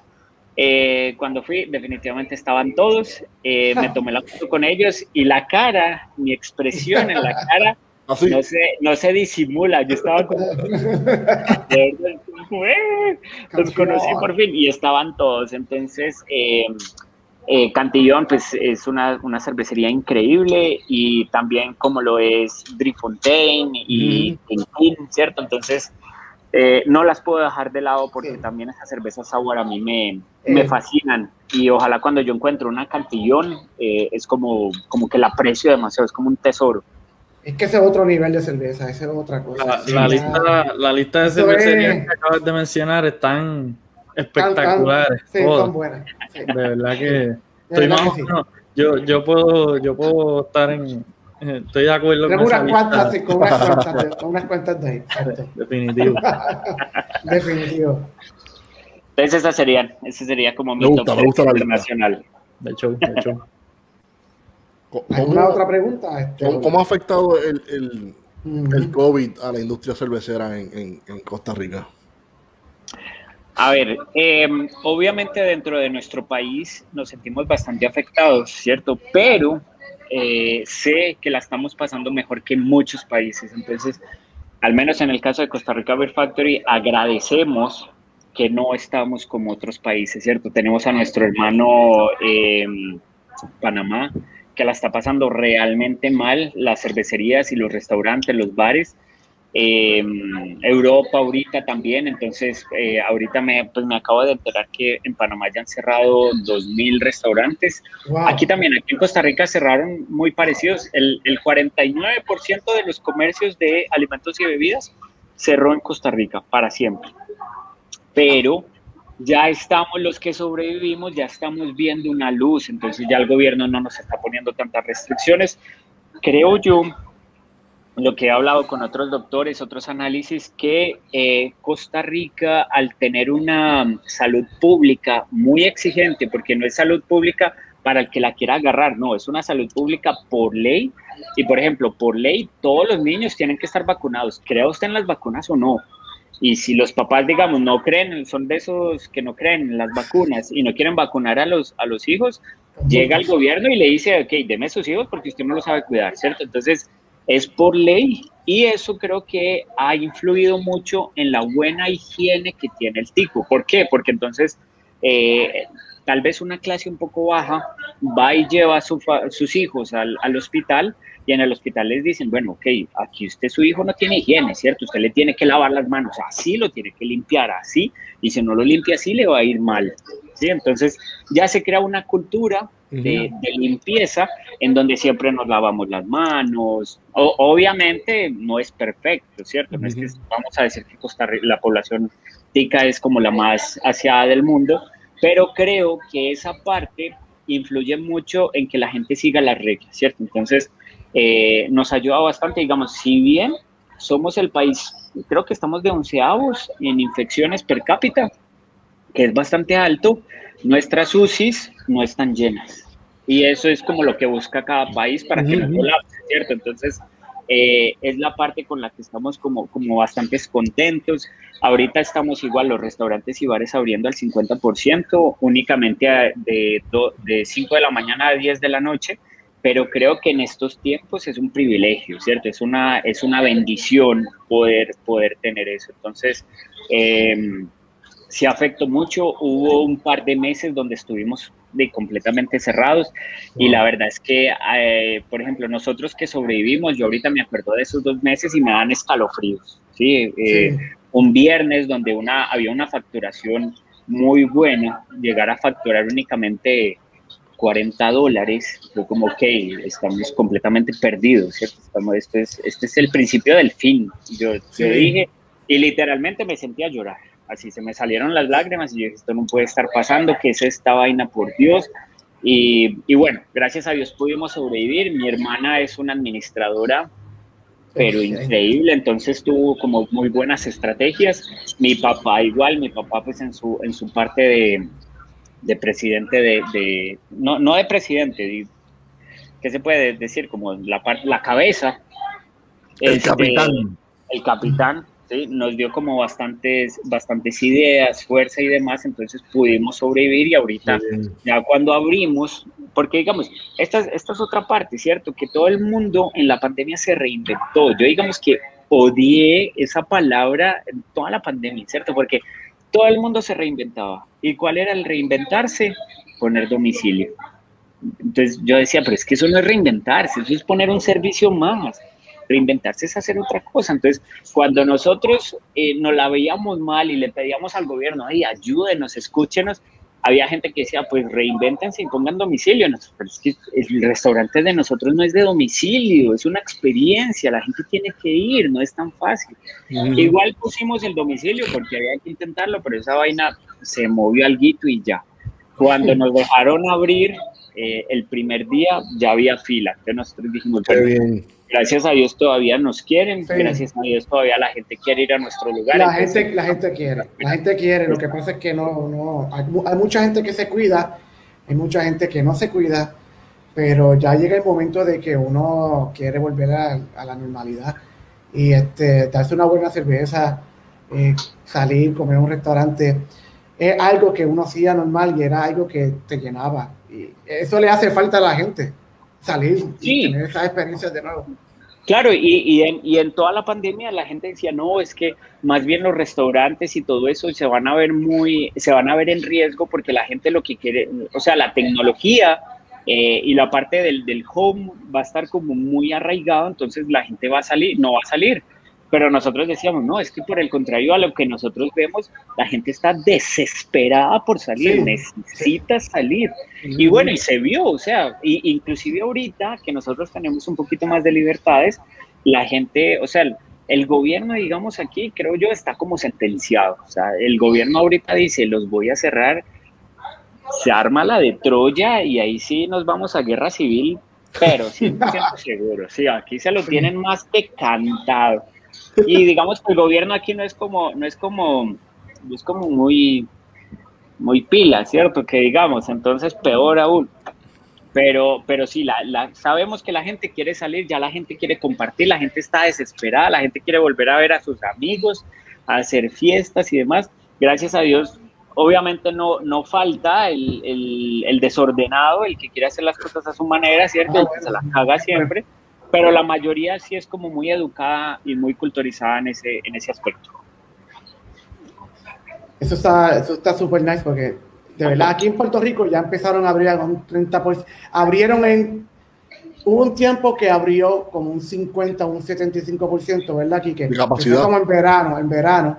Y parece que la gente lo cogió, ahí fue que mucha gente empezó a hacer cosas que no tenían que hacer y cerraron otra vez un 30%. Ahora yo creo que está como un 50 o un 30 aquí. 30, 30, 35. Pero básicamente 30%. Ah, en la actual. Yo creo que de aquí para abajo va a ir subiendo poco a poco, no creo que, digo, vamos a ver cómo... Pero la gente, la gente se está comportando, la gente ya sabe qué es lo que tiene. Hay de todo, hay, la mayoría sí, yo creo que tienen ya en su cabeza como que, mira, me tengo que cuidar yo mismo, no importa lo que me digan que debería hacer, es por tu, por tu propio beneficio, ¿sabes? Y por el de tu familia y tus amistades, pero es como dice Jaime, siempre hay el que... Eh, siempre, pues. el desordenado. Sí, pero la mayoría, la mayoría sí, la mayoría siguen la entonces, cuando abren el 30%, la gente va a donde Kike a pedir, dame una slotchy, eh, una slotchy beer, dame una hazy IPA, dame una pastry. Jaime, dime. Ay, Jaime.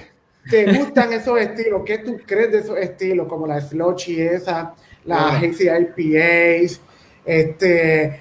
Ya, ya hablamos de las pastry stout. No, eso ya, ya tú no lo dijiste, lo hiciste bien igual, igual, hermano. Yo creo que y soy muy fiel de respetar lo que el, lo que el cervecero quiere hacer. Si el cervecero quiere hacer una, una meatball beer, que la haga. si sí, si eso es lo que quiere, que la haga. Nosotros probamos una aquí que es la de, de hamburger. Sí, no. Sí, eso. Ni me acuerdo, ni, me acuerdo de eso. si estuvo buena o mala, pero, pero yo soy. Oye, te la doy que sabía a hamburger. Pero pues a la misma vez, por poco escupo la cerveza, porque de verdad que no, no. Pero sí, se la doy que les quedó, hicieron hamburger líquido. Sí. Pero cuéntanos, Jaime, cuéntanos. Sí, yo, yo creo que, eh, como les digo, soy muy partidario de respetar lo que el cervecero quiere hacer siempre y cuando sea por hacer una buena cerveza y por hacer una cerveza disfrutable, ¿cierto? Entonces, por ejemplo, yo no le veo nada de malo que si en algún momento el cervecero no encuentra cómo, cómo tal vez utilizar tal fruta, que le eche tal vez algún saborizante, algún extracto, ¿cierto? Con tal de que su cerveza sea de calidad y que sea una cerveza que le guste. Entonces, yo aquí, yo aquí, como les digo, me, me y, eso, y eso me ha traído tal vez, hay, veces algunos, algunos conflictos en donde yo digo, pero es que el, es el negocio del cervecero, ¿cierto? Nadie le puede decir a la, a la fábrica de ese cervecero qué hacer y no hacer. Si ese cervecero quiere hacer una cerveza y así le gusta y así se le vende, bien por él, o sea, me alegro, en mi parte me alegro demasiado porque ese cervecero le esté yendo bien con esa cerveza y lo haga. Es el caso, por ejemplo, ahorita de las hard seltzer, ¿cierto? tenemos este, como este encontronazo de, de, amor y odio de gente que la ama y los cerveceros que la odian y que dicen, no, eso no puede estar pasando, ¿qué es esa vaina? Pero ahí, es, es eh, si mal no estoy, fue White Claw el que, el que la hizo por primera vez y les fue muy bien, o sea, qué alegría por ellos, o sea, iniciaron un, movimiento, ¿por qué los otros cerveceros no pueden seguirlo y hacer también una, una hard seltzer, cierto? Entonces, igual con los slushies, eh, con toda esta vaina, yo digo, háganle, háganle, o sea, es como la parte culinaria, que a mí, me gusta mucho cocinar, o sea, si yo quiero hacer una hamburguesa y en vez de carne, no sé, le quiero meter eh, Fruit Loops,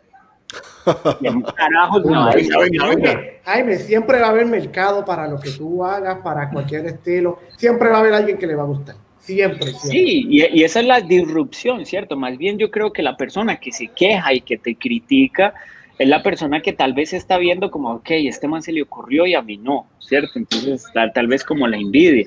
Pero, pero en esa parte, digamos, yo puedo ir, por ejemplo, las cervezas de Omnipolo, a mí me fascinan y yo este man como hace esos slushes y yo digo, oh my god, cierto, hace poquito vi que hizo una eh, Octo Dry Hop IPA y yo dije, este man le metió ocho veces lúpulo, qué, qué ridiculez, qué estupidez, pero le debió haber quedado increíble esa cerveza. Exacto.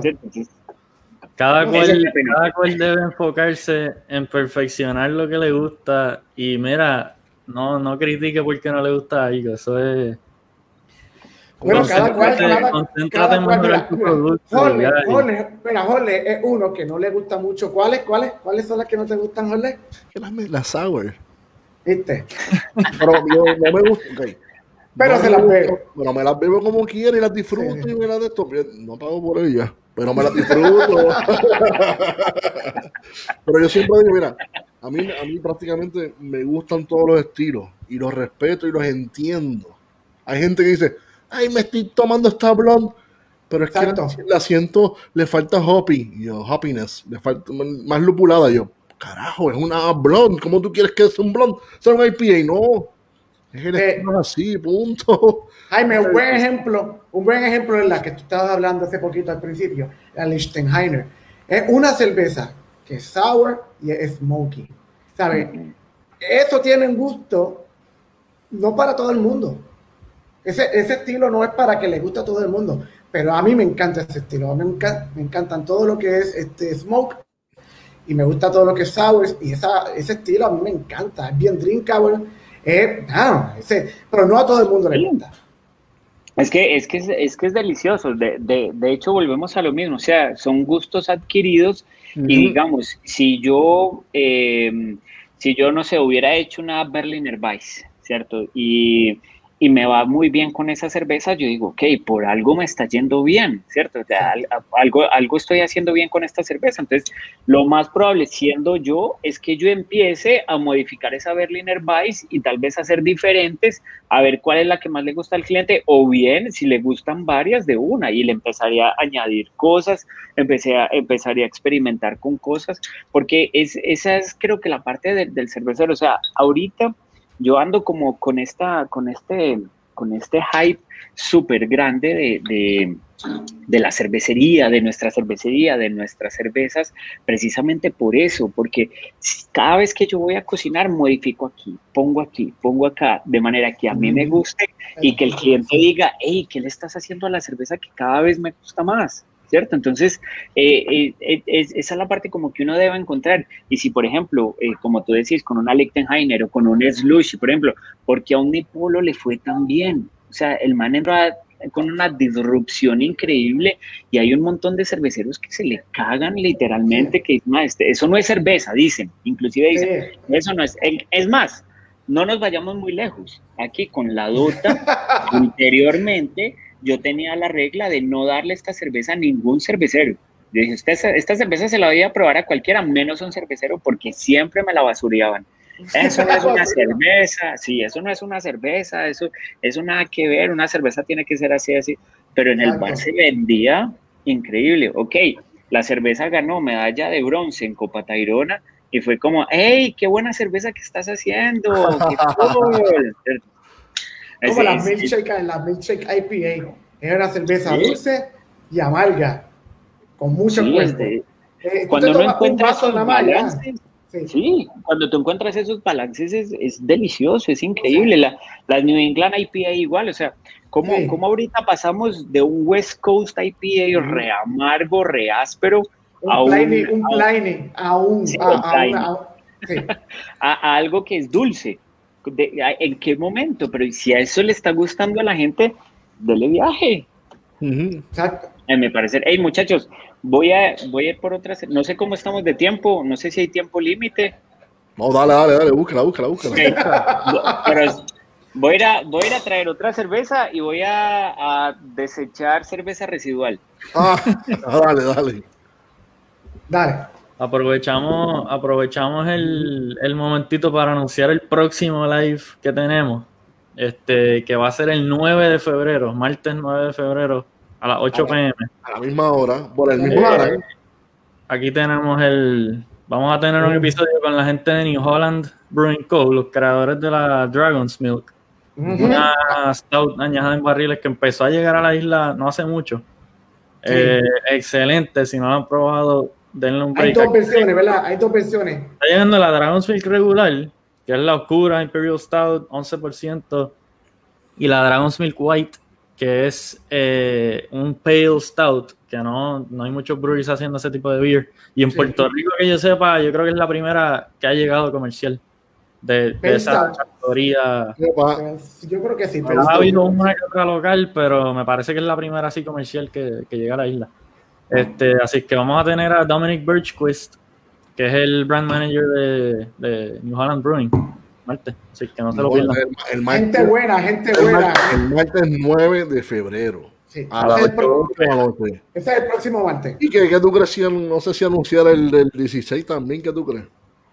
Zumbalo, zumbalo. Venga, vamos a anunciar el, ahora, venga ahora. Espérate, venga ahora. Vamos a anunciar también, mira, este, ese es el del 9. Entonces, el, el 16 de febrero, a la misma hora, a las 8 pm, vamos a tener. El martes también, el martes también vamos a tener la gente de FOK, de FOC. Van a estar con nosotros. ¿Quién va a estar de FOC con nosotros? Va a estar el gran, la leyenda, el gran, haciendo su debut en un podcast, el gran Luis Díaz. Va a estar con nosotros de invitado. Luis Díaz, que es el gran ambasador de FOC, y además de eso va a estar el Brewmaster, que es Víctor, se me escapa el apellido, pero Víctor también va a estar con nosotros ese día. Ya saben, las dos fechas, martes 9 de febrero y el 16 de febrero a la misma hora, 8 pm, eh, la gente de FOC y haciendo su debut en podcast en Puerto Rico, el gran Luis Díaz, la leyenda.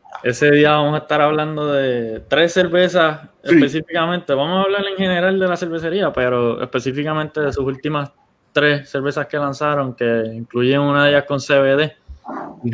creo que es la primera cerveza en Puerto Rico con, con CBD. La, la Fortuny, la, es la Fortuny, la Rastaberry y la Happy, y la Happy Hemp. La Happy Hemp, esas tres cervezas. Una con CBD, una con hemp y la Rastaberry, si no me equivoco, es un Belgian style con, con raspberries. Hoy me llamó, hoy me llamó Luis que me las va a enviar por ahí, vienen por ahí ya mismo en camino. En camino, están volando, están volando. ya mismo vienen por ahí, ya mismo vienen por ahí. Martes 9 con Dominic Birchkist, brand ambassador, brand manager de New Holland Brewing Company, y el martes 16 a la misma hora, 8 pm, con Luis Díaz y Víctor de Fox.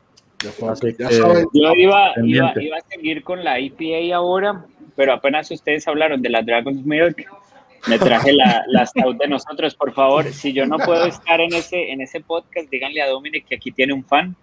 Este, nosotros en el restaurante, yo tengo, eh, tengo un museo, literalmente, una parte donde los clientes pueden ir a ver y ahí es donde pongo las botellas que más me han gustado de, de mis viajes. Y ahí está la Dragon's Milk. Es una increíble cerveza. Yo la probé en San Francisco y es brutal. Ah, pues ya, tengo una, ah, pues ya con eso, ya tengo una idea. Cuando terminemos de esto, pues te voy a decir, te voy a decir algo, Jaime, pero ya mismo, ya mismo. No quiero, no quiero decir al, al aire porque después se daña la idea y después, después me la roban. ¿Sabes cómo la gente se copia? No, no, no quiero que se copien. De una, de una. Pues Jaime, ahora, estás tomando de la, la, Stout. Cuéntanos de esa Stout que te estás tomando de Costa Rica Beer Factory. Exacto, esta, esta, esta es una Sweet Stout, eh, se llama Puerto Viejo. Eh, esta cerveza precisamente fue la primera Stout que yo hice que me gustó. Fue la cerveza que yo diseñé sin modificar pH para que fuera eh, balanceada y que no fuera ácida. Eh, ya después cuando empecé a modificar el pH, a modificar el agua, a modificar sales, eh, me di cuenta de lo fácil que hubiera sido hacer una cerveza que no fuera ácida en ese entonces. Pero bueno, salió una Sweet Stout. Esta cerveza tiene lactosa, tiene bastante lactosa, tiene maltodextrina, tiene ocho maltas, eh, ahí donde la ven. Y la bien, idea... bien con la biela, me imagino que el, el mouthfeel es, bien... Sí. No sé si pueden ver la viscosidad. ¿Cómo? Eh, como le decimos aquí, eso es este, eh, literalmente. brea. brea, brea. Pura brea, la verdad es que esta cerveza empieza en 1.079 de gravedad y termina en 1.032. Entonces, ahí como que soy un poquito disruptivo porque todo el mundo dice, pero ¿cómo la termina tan alto? yo, así me gusta para, que tenga el azúcar residual. Y, ¿Y el tipo de levadura que usan es inglesa o es este, el tipo de levadura más... Este, Vieras que curiosamente em, yo siempre he utilizado únicamente, siempre desde que empecé, la desde Fermentis 05 y 04 para las cervezas comerciales. Nada más, nada más, porque me gusta mucho que eh, las propiedades se las pueda dar yo, o sea, que yo tenga como la posibilidad de darle más las propiedades más que la, levadura. Por ejemplo, la Red Ale yo la fermento un poquito alto a 21 grados para que me genere un poquito de frutos rojos, sin opacar los caramelos que yo quiero que queden en la, en la, en la Red Ale. En este caso, a hoy, el día de hoy, yo ya no uso esas levaduras, las uso muy de vez en cuando cuando veo que ya la viabilidad de mi levadura está eh, muy baja. Pero, por ejemplo, ahorita llevo ya, y eso lo inicié gracias a, José Vini de Beer House de Argentina, donde ellos allá reciclan levadura infinita. Entonces, era algo que yo ya tenía en mente, que yo decía, pucha, ojalá uno pudiera tener una levadura y utilizarla para todos los estilos. Y esto empezó porque yo pude conseguir un, un e-spring, eh, un, un, un, tanquecito para almacenar levadura, pero solo pude conseguir uno. Entonces yo dije, pucha, tengo cuatro cervezas, pero solo tengo un, un, tanquecito para guardar levadura, ¿cómo hago? Entonces, eh, siempre fue como mi idea. Cuando a mí me invitaron a dar una charla para un congreso de, de, Perú, y ahí estaba dando una charla José Vini, y yo dije, ok, esto era lo que me faltaba, estos eran los tips que yo necesitaba, y Y entonces uso una misma levadura y la paso por todos los estilos de, de cerveza. Y ahorita ya llevo eh, 17 generaciones con esa misma levadura este, al pelo. Entonces, como les digo, me gusta más que sean los caracteres de la malta, del agua, un poquito la levadura, lo que le den los caracteres a la, a la, a la cerveza. Entonces, por ahí va. Esta es una cerveza, como les digo, aquí lo pongo inclusive, es para tomársela con, con cuchara, que siempre era lo que había querido hacer.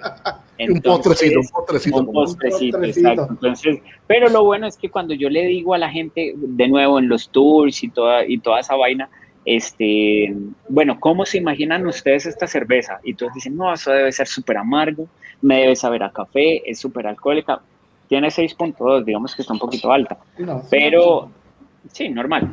Pero, pero entonces cuando la prueban dicen, mm, ok, esto, esto no está amargo, esto está, esto está dulce, está, está rico. Entonces, yo la mejor caracterización que yo le doy a esta cerveza es de chocolate Nestlé no de chocolate belga, no de cacao, no de amargor, no, es un chocolate con leche. no, chocolate oscuro. Exacto, no de chocolate oscuro, es, es como comerse una barra de, chocolate y, y, todo bien. Entonces, este es nuestro tercer estilo. Fue, este estilo lo sacamos por mí, literalmente, porque yo quería hacer una stout y pues curiosamente a la gente le empezó a gustar bastante. Entonces fue súper bueno y fue lo que dio pie a empezar a hacer este montón de pastry beers y de stouts que hemos estado haciendo. Qué bien. Jaime, después de todos estos años que tú llevas en este negocio, si, si tuvieses que hacer algo diferente o si tuvieses que darle algún consejo a alguien que, quiere lanzar su propia cervecería hoy en día, ¿qué, le diría? Que se asesoren al, comprar el equipo. Eh, creo que es como la parte más eh, fundamental yo, nosotros compramos el equipo siendo muy novatos, entonces no nos dimos cuenta de muchas cosas que el equipo pudiera tener ahorita. Entonces ya con la experiencia que sabemos, digamos que yo quisiera modificar mi equipo un montón o cambiarlo, ¿cierto? Igual, pues trabajo con lo que tengo y estoy súper agradecido con, con mi equipo porque estoy pudiendo sacar eh, birras bonitas, pero, pero no quita el hecho de que me pudiera quedar las cocinadas mucho más fáciles eh, o sea, digamos, para mí es, es, que si les pudiera mostrar la foto, una en mi equipo por cómo se diseñó, cuando nosotros, es un equipo chino, cuando nosotros lo compramos, solamente tres empresas en China tenían el certificado alemán para producir equipos de cerveza. Eran muy pocos, entonces eran equipos, digamos que muy básicos. Entonces, el tanque de maceración tiene un problema y es que no filtra muy bien. Entonces, la posibilidad de hacer un stock mash es súper alta. Entonces, una vez haciendo precisamente esta cerveza, eh, yo dije, no, la, la, quiero, porque antes era de 1.065. Entonces yo dije, no, la quiero mandar de 0.1.075. Y entonces hicimos eso. La cosa fue que, vean, ustedes no saben, esa vaina se taqueó. Eh, al final, digamos que me tocó, me tocó destaquearla con CO2, ni siquiera con ah. agua ni nada, me tocó meter el CO2, meterle presión a ver si esa vaina volaba. Stop. Sí, esto, es lo peor se la metí, así literalmente, se la metí, esa vaina voló, logré pasar lo que necesitaba de mosto, o sea, salvé la cerveza, gracias a Dios, pero quedó todavía bastante en el tanque y no podía escurrirlo. Entonces, eh, en la escotilla, le hago yo a un ayudante que teníamos en ese momento, bueno, vamos abriendo muy suavemente para que escurra el líquido de ahí, ¿cierto? Esa era nuestra idea. Pues nada, eran, era tanta la malta y tanto el líquido que había ahí, que cuando así hicimos, plenga la perilla, ¡pum! explotó esa vaina. y ah, se salió y es toda la fábrica quedó llena de, de granos con, con ah, mosto negro. Vieran esta vaina, eso fue, o sea, yo dije, mi, mi primer pensamiento fue, ¿quién putas va a limpiar esto ahora? Entonces, cosas que ocurren, eh, las cosas que ocurren en, en, en, la cervecería ya ahorita ya con, con, un montón de técnicas pues que ya, que ya he conocido y demás, pues ya es, no se me hacen stock match ni nada y, y, ha sido más fácil.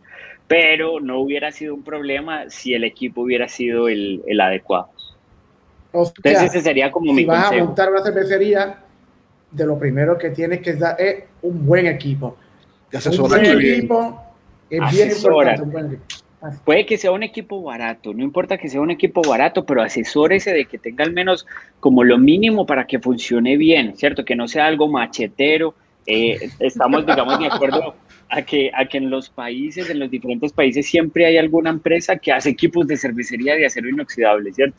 y uno no sabe si está bien o no, uno ve los fermentadores y son estañones de basura. Y bueno, ok. con tal de que los hagan bien con sus especificaciones, estamos bien. Entonces, digamos que ese sería como el primer consejo, asesórense para que tengan lo mínimo.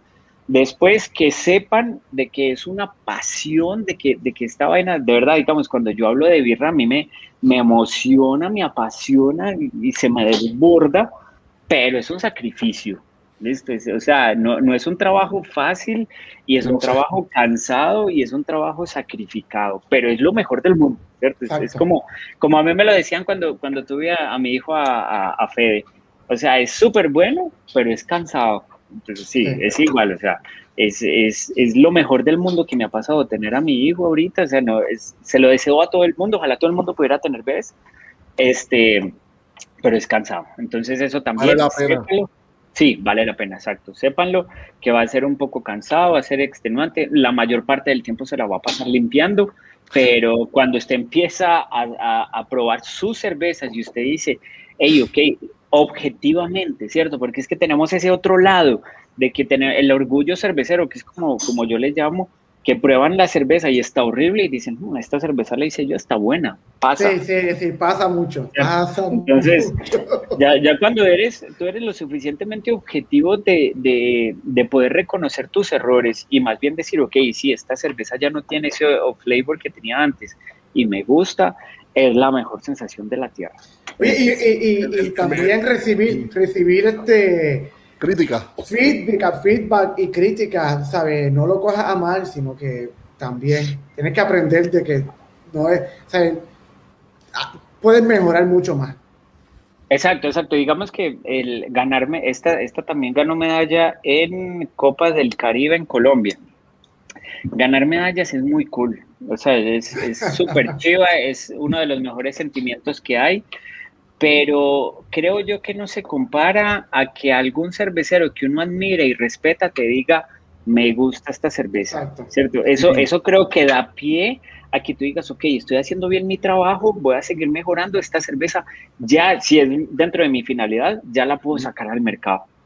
Sí, entonces, eh, para mí ese sentimiento, digamos, no, no, no se compara más que ganar medallas, más que todo, sí, es un reconocimiento, la gente te conoce y todo, pero cuando un cervecero que tú respetas y admiras te dice, estás haciendo buen trabajo, me gusta tu cerveza, estás haciendo muy buen trabajo, ahí sí. eso, eso pasa entre, los homebrewers, cuando tú le dejas a, tal vez un homebrewer que, que tú admiras, como a Arturo, yo le doy cervezas mías aquí, que también, y viceversa, y tú dices, coño, te me gusta, o sea, tú sabes que te están diciendo la verdad, no te están diciendo algo por decírtelo, o sea, te están, no te, están yendo con la verdad, no, ay, pues me gusta para que te sientas bien, no, no, no. no me sí, sí.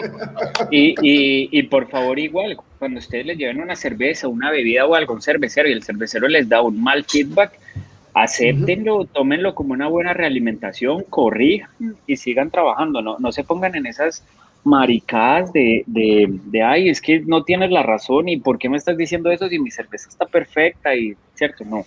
Si, hay, si el cervecero que conoce te dice que está ¿Cómo, mal... ¿Cómo es, jole, ¿Cómo es, cómo es, cómo es?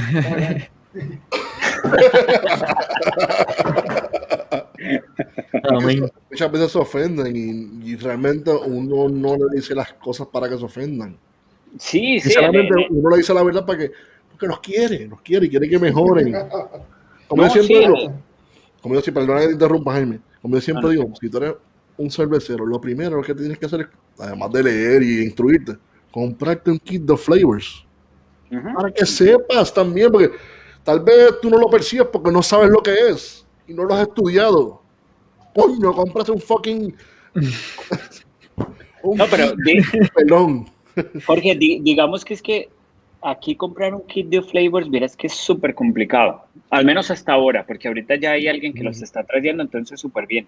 Pero antes era súper difícil, o sea, yo, yo había traído un par de veces o flavors y eh, meterlos aquí con los permisos que piden es, es ridículo. Entonces, em, tocaba o pagar mucho o pagar un curso, porque si no, Imposible. Entonces, el kit de Flavors, igual, yo solo, y de hecho ahorita el CRBF Beer School va a sacar un curso presencial de, de Flavors, pero este, lo que yo más les digo es, si ustedes no tienen la posibilidad de comprar el kit o de tener acceso a un kit, llévenle la cerveza a gente que sabe. O sea, no, no, no tomen su propio criterio, está bien que ustedes digan, sí, esta cerveza puede tener esto, pero si no están seguros, vayan donde un cervecero de confianza que ustedes saben que sabe, désenla, reciban bien el feedback y corrijan si tienen algo que, corregir. Para mí eso es como el, mayor aprendizaje. Y si es un buen cervecero al que ustedes se las están dando, él mismo les dirá, bueno, puedes hacer esto aquí, tal vez tienes problema en este proceso, cuéntame si lo hiciste así, así, así.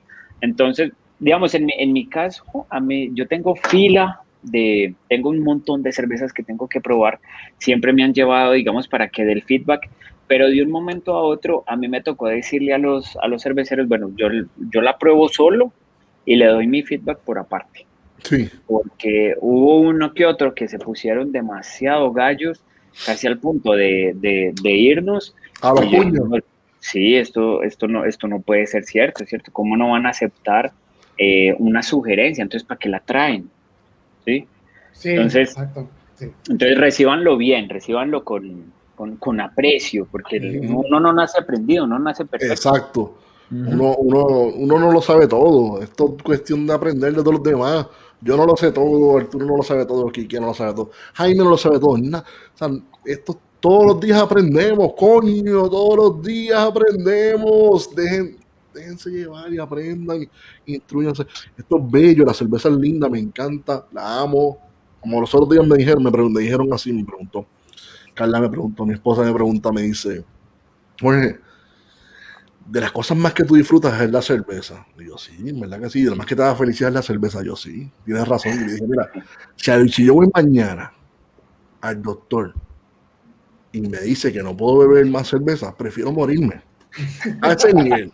Prefiero la muerte.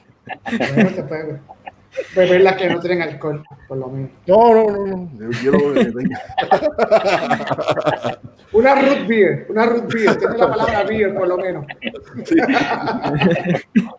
Claro, definitivamente que, que, concuerdo contigo. Esta vaina yo ya no lo puedo dejar y de hecho yo siempre me da mucha risa porque siempre que uno le dice a alguien, eh, hey, tomemos una, tomémonos una cerveza, y son las 8 de la mañana, pero esta no es hora de, de tomarse una cerveza. Siempre para la cerveza ¿Sabes lo que yo digo, Jaime? En Alemania ya es tarde, en Europa ya es tarde, ya te eso. Mira, cuando, en Alemania ya están bebiendo, porque aquí no. Cuando uno se levanta temprano a hacer cerveza, ¿verdad? En la casa, güey. Tú estás haciendo cerveza. Date la cerveza a las 7 de la mañana, 8, olvídate eso. Olvídate. Sí, Adiós. Sí, en, en, Alemania la cerveza es alimento, porque aquí no. Este, es un desayuno perfecto, digamos. Y si no, te bebes una, mira, ¿quieres, quieres una, te metes una, una, una, una milk stout, ¿verdad? O una breakfast stout y ya está, ya tienes breakfast. Ya breakfast el, cafecito de la mañana ya. Un poquito de la avena y ya, y para afuera. Exacto, exacto. No, para, para mí también esta vaina es, es, como les digo, pasión. Yo estoy tomando cerveza no en grandes cantidades. Yo lo puse ahorita en el. Eh, ah, no, yo te lo puse a ti, Jorge, ¿cierto? Yo dije, yo creo que me la pego con ustedes. ¿Se acuerdan que yo les dije que la tercera ya estaba como medio. Sí, sí. Bueno, no, sé si se nota, pero. Estamos sabrosos, la pasaste bien, no, como, bien, Jaime. Sí, no es como tenemos aquí un, maratonista, mira, mira, maratonista, mira, mira, mira, mira, maratonista. Mira, este, poco a poco y agua, agua entre medio. Hoy has hablado de cuatro cervezas. Esa es la número tres. ¿Cuál era la cuarta? Para que la presente solamente, la enseñe. Ok, eh, si quieren me bebo esto y traigo la, la cuarta, porque no, no, solo la voy a enseñar. No puedo, pero voy, voy de camino. Vale. voy tomando. Mira, pues ya saben, esto, este yo creo que ha sido el live más largo de todos, ¿verdad? Yo creo que sí. Es que la estamos pasando bien, cuando la bien. yo me quedé sin cerveza, tenía que traer más. Yo ya yo me quedé hasta la segunda. Ah, esta es la segunda. A ver, aquí que la que me estaba bebiendo es la que, la que tú tienes que llevarle el kick donde Billy a buscarla. Ah, la Tama La Tama Bueno, se acabó. Mira que, mira que está más lindo, mira este. Esa la, esa la probé el otro día que me, que me enviaste una. Súper, súper rica. Esta gente de Fun Guys, en verdad que hacen una cervecita sí, bien Bien buena. Fun Guys. Los recomendados en Carolina del Norte. Y el nombre está cool. En Carolina del Norte, ya saben. Fun Guys. Cuéntame, Hermin. Ok, esta es la, la cuarta cerveza comercial. Es una, es una eh, IPA. Eh, esta, esta cerveza, curiosamente, esta cerveza salió, bueno, aquí se las, se las muestro, es una, nuestra IPA. Esta cerveza em, salió porque, eh, como les digo, los clientes que pasaban por el restaurante eran siempre extranjeros que pedían una IPA. Nosotros siempre hemos hecho una IPA. Yo no era muy fan de las IPA, de hecho, pero em, tocó sacarla. Esa, esa, esa cerveza, yo digamos que siempre traté de hacerla muy bien, siempre le hacía cosas, le cambiaba lúpulos, hacía y ponía, pero nunca, nunca estaba contento, nunca estaba como, como muy feliz con esta cerveza, hasta que en la pandemia, antes de la pandemia, yo, yo dije, bueno, tenía ahí una malta extra y dije, bueno, voy a hacer una, una IPA diferente, voy a hacer, digamos que tratando de hacer una, ¿cómo se dice? Una eh, New England IPA, pero un poquito amarga y no tan turbia, ¿cierto? Entonces, porque a mí no me gustan, digamos, las cervezas muy turbias, opinión personal nada más. Entonces, la cosa es que cuando la, la hice, eh, la empezamos a sacar y la gente le empezó a gustar un montón. Hasta que llegó el punto donde varios me dijeron, esta debería ser la tortuguero suya. Y yo dije, ok, ok, es, es, como un muy buen comentario. La gente me lo empezó a decir mucho más seguido y al final este, se convirtió en la nueva tortuguero de nosotros. Entonces es una nueva receta, es una nueva IPA y es, y es la, la, la, ahorita la, una IPA que me cuadra bastante, es un amargor muy bajo, tiene apenas 50 IBUs más o menos y súper aromática. Le echamos 10 gramos por litro de, de lúpulo.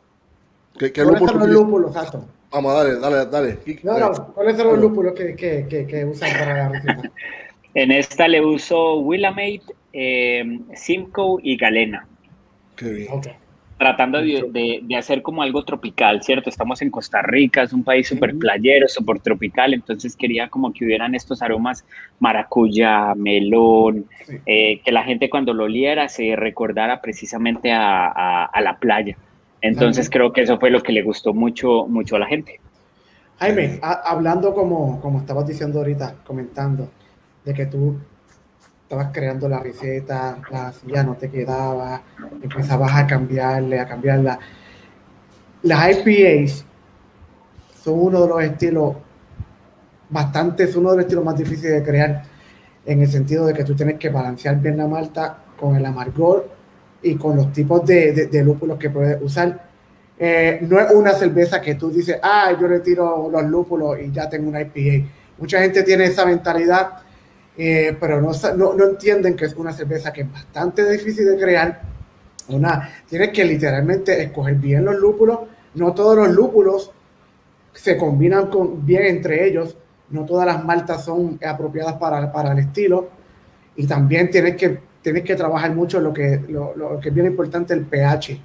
De, para, para, para, tener una cerveza que sea seca, una cerveza este, también tiene que trabajar el porcentaje de alcohol, no puede ser muy alto, no puede ser muy bajito. Eh, es un estilo de cerveza que es bastante complicado y para la gente que diga que las IPA son fáciles de hacer, no son fáciles de hacer, no son fáciles no, de hacer. No, no, no. De, de hecho para mí es uno de los estilos más complicados y más difíciles de hacer. Nos, igual, como tú lo dijiste, el pH es súper importante, las sales son súper importantes, la fresquedad de la, de, del lúpulo es súper importante. Entonces, em, si tú no lo sabes, si tú no sabes hacer una, una buena IPA, lo más, digamos, siempre te vas a encontrar con astringencia, te vas a encontrar con sulfuros, o sea, es que estamos hablando que la gente cree que el lúpulo es nada más amargor y aroma, y ya, nada más. Pero el lúpulo tiene muchas cosas, o sea, eh, yo le estoy agregando una gran cantidad, no solamente de, hidrocarburos, sino tal, también de sulfitos, de lípidos, de proteína. Entonces, cuando yo no sé qué le estoy agregando, si nada más que se lo, se lo agrego, muchas veces nos queda una cerveza que nos había huevo podrido, eh, que, no, que, no, encontramos precisamente estos aromas y decimos, pero ¿por qué no me salen? Entonces, eh, es un estilo muy, muy complicado de hacer que te salga una cerveza aromática, eh, que sepa lúpulo y limpia. O sea, es súper complicado. Y además de que, de que tiene que ser fresca, ¿cierto? Sabemos que el, lúpulo por su cantidad de coumulona es lo que reacciona con la luz y oxida. Entonces, si yo no la saco fresca o la dejo mucho rato a temperatura ambiente o al sol, pues ya la cerveza se me, se, me, volvió nada. Literalmente te sale como la Punk IPA que te probaste. Exactamente.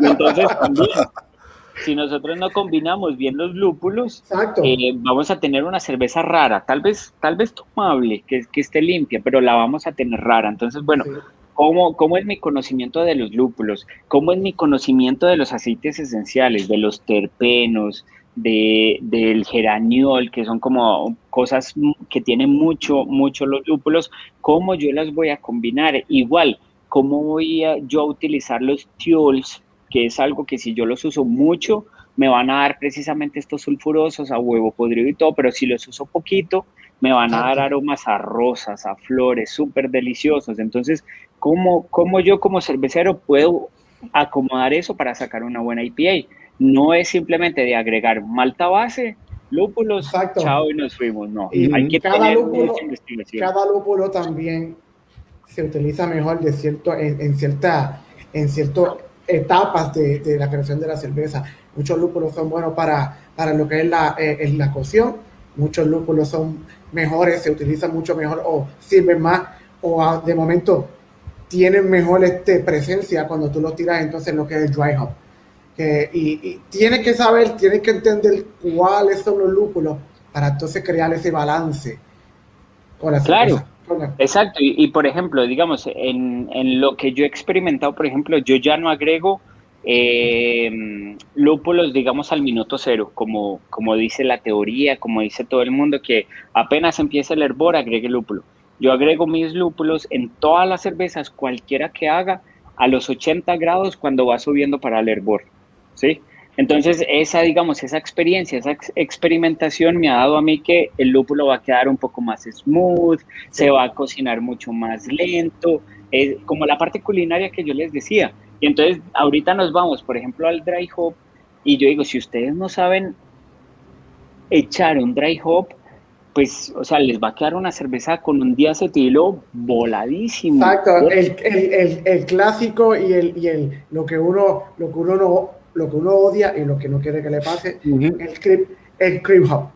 Exacto, exacto. El, el, hop creep ahí está súper presente. Y si ustedes no saben por qué, por qué pasa, si ustedes no saben de la biotransformación que hay entre el lúpulo y la levadura y lo que hicieron, por ejemplo, el no descubrimiento, sino afirmación que hicieron en el 2018 de que, de que los lúpulos efectivamente traen eh, enzimas que catalizan hidrocarburos, alcohol y demás para, para romper azúcares y que la levadura que quedó remanente vuelva otra vez a funcionar y te produzca diacetilo, no estás haciendo nada. Entonces, eh, ahí es donde, donde el buen cervecero viene y dice, bueno, no, si yo quiero evitar el hop creep, ok, le voy a, le voy a ingresar mi dry hop en frío. O si no, si yo estoy muy consciente de que va a haber un hop creep, bueno, le voy a agregar nutriente a la levadura, voy a echar mi lúpulo al puro principio de la fermentación para que haya biotransformación, me quede súper turbia la cerveza, pero en todo el proceso de fermentación el diacetilo se vuelve a, reabsorber y me produce etanol, entonces ahí no tengo problema. Pero si yo, si yo no lo sé, no lo investigo y todo, y nada más me baso en lo que otros dicen y echo el, lúpulo, por ejemplo, en, eh, faltando dos platos para terminar la fermentación, ténganlo por seguro que ahí va a haber un hop creep altísimo. Exacto. Y, tú no lo notas, y no lo notas hasta que la envasas o hasta una semana después. Ahí que tú dices, ok, la Punk IPA. Otra vez. aquí estoy.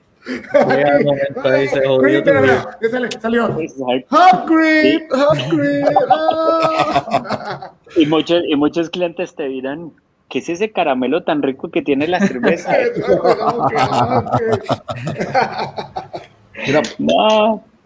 Pues antes de, finalizar, antes de irnos para de hoy, en el, que el episodio de hoy, que hoy fue un maratón, en verdad hemos pasado de maravilla con nuestro invitado Jaime. Brutal. De Costa Rica, el país de la pura vida. Jaime, ¿dónde pueden conseguir a Costa Rica Beer Factory? ¿Dónde pueden conseguir a ti? Háblanos de las redes, háblanos de dónde pueden conseguir lo del Beer School para la gente que nos está viendo, ya sea de Puerto Rico o de cualquier parte pues, del mundo, de pues, Rusia, que quieran coger la escuela de cervecera. ¿Nos puedes decir más información? Bueno, sí, por favor, ustedes saben, no necesariamente eh, para que nos sigan per se, pero una forma de ayudar y de apoyar al cervecero artesanal en estos tiempos es seguir sus, sus redes sociales, ¿cierto? Entonces, en mi caso, no sé si la puedo escribir en los comentarios para que la gente lo vea. Eh, no se puede, ¿cierto? Sí, sí, escribe. Sí, claro, claro. Y nosotros lo, ponemos abajo. Lo ponchamos, lo ponchamos. El mío, el personal, que es público, ahí pueden ver eh, mis reviews de cerveza. Siempre estoy analizando cervezas, sean industriales o no. Eh, estoy poniendo muchas cosas que hago en la fábrica, lives y historias de cómo macero, cómo, cómo recolecto levadura. Van a ver muchas fotos de Fede y de mi esposa también. Entonces, eh, si quieren ahí chepear y vinear, eh, el mío personal es General Zuluaga. Después tenemos el del bar, que es Costa Rica Beer Factory, que es el, de, el del restaurante, eh, pero ahí como que combino muchas cosas. Después tenemos el de la fábrica, fábrica de cerveza artesanal. Espero que lo haya escrito bien. Y por último tenemos el del CRBF Beer School, este, que es ahorita, pues como les contaba, es una de, las escuelas principales de, Latinoamérica en cursos intensivos eh, para hacer cerveza, ¿cierto? Como nosotros damos el curso cervecero, le, le, llamamos nosotros, en donde ya hemos tenido varios estudiantes que nunca han hecho cerveza, se metieron al curso, empezaron a hacer cerveza. Y, por ejemplo, pongo el caso de, de Amalia de Panamá, que hizo su primer cerveza en el curso y quedó en el Best of Show en una copa de cerveceros caseros de Panamá. Entonces, eh, sí, la idea de nosotros, como les digo, es transmitir cultura, transmitir conocimiento. El próximo curso empieza en abril, eh, pero tenemos un curso de diseño de recetas bastante, bastante completo, que son 12 clases, que empieza ahorita en marzo. Entonces, para todos los interesados, pues nada más escríbanos. Las cervezas las pueden conseguir en Costa Rica. Todavía no estamos exportando, nos ha sido muy complicado. Hemos tenido oportunidades en Canadá, en España, en Colombia y no, siempre, siempre pasa algo, pero ahí vamos al pie de la lucha. Poco a poco llegamos. Exacto, a ver si en algún momento exportamos y, y, bueno, ojalá en algún momento puedan venir aquí a Costa Rica. Siempre tienen las puertas abiertas, el país del pura vida. Tenemos playa, eh, selva, montañas, nevados, volcanes, a menos de una hora todo. Entonces, eh, para turistear está increíble con muy buena cerveza. Los rápidos, los rápidos son buenos, los rápidos. Yo fui. Los rápidos también, sí. Antes de cuando me iba a montar, yo, ¡ay Dios mío, qué susto! Después me encantó. es increíble, es increíble. Todo lo que rico. Aquí es súper bueno. Entonces, es el país del pura vida y aquí, como les digo, tienen las puertas abiertas cuando quieran venir. Y de igual forma, en, las redes sociales, cualquier consulta que ustedes tengan, eh, me la pueden hacer. De verdad que eh, no sé si, si por ejemplo, eh, Jorge lo ha visto, pero estoy súper abierto a, a lo que ustedes necesiten y si yo lo sé y se los puedo contestar, súper bienvenidos. La idea es hacer crecer la cultura craft y que la gente la conozca, que la gente la vea y pues nada más, viva la cultura craft. ahí están, ahí, está, ahí están los... Lo, Gracias, Jaime. Gracias. Añadan a Jaime, ya saben, buen recurso y sigamos expandiendo esto, mira, expandiendo esto. Exacto. esto se trata del amor esto no queremos, mira, no queremos separación, queremos unidad, queremos unirnos y queremos que más gente se une, se una a este evangelio de la cerveza. Oye, tú sabes que la pasión también que usted, que tú tienes de la cerveza, la tenemos nosotros tres, que de la nada, del, del aburrimiento, creamos este, este, este podcast que no sabíamos que íbamos a, llegar a lo que estamos haciendo ahora mismo, este, contactando personas como tú y de Latinoamérica y de todo el mundo. Eh, de verdad que eso fue como que es por pasión, esto es porque queremos hacerlo, literalmente, nos llevó a eso.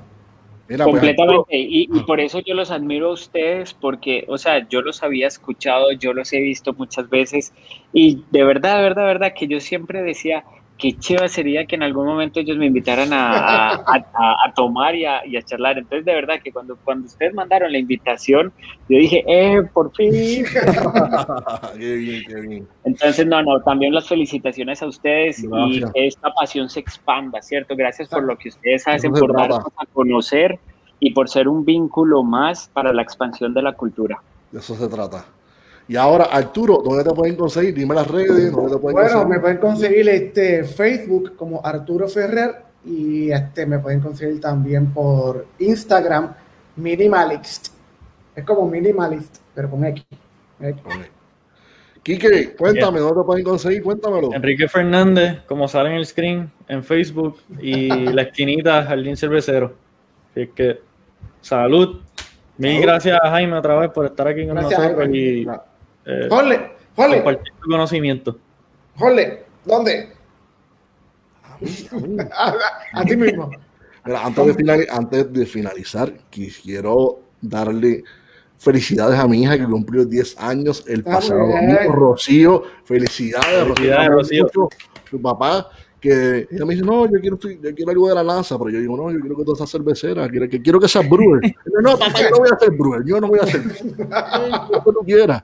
Nada, pues a mí me pueden conseguir en, en, en Facebook bajo Jorge Ramos Lugo, en Instagram bajo Ramones Brew y ya saben, el próximo martes 9 de febrero a las 8 tendremos a la gente de New Holland, al brand manager Dominic, ese apellido me da trabajo decirlo, este, y el, el, esto es el 9 y el 16 vamos a tener la gente de Fox, que va a estar Luis Díaz y Víctor de Fox van a estar con nosotros acompañándonos también a la misma hora, a las 8 de la noche. Y gracias a todos, ah, otra cosa, gracias a Carla, a mi esposa, gracias Carla, por esta nueva escenografía que está acá atrás. Está subiendo, subiendo calidad. Está subiendo calidad, mira, aquí no escatimamos, mira, mira que hay billete, billete, billete, mira, mira cosa bella, mira, mira. Escenografía y todo, ya tenemos, mira, mira.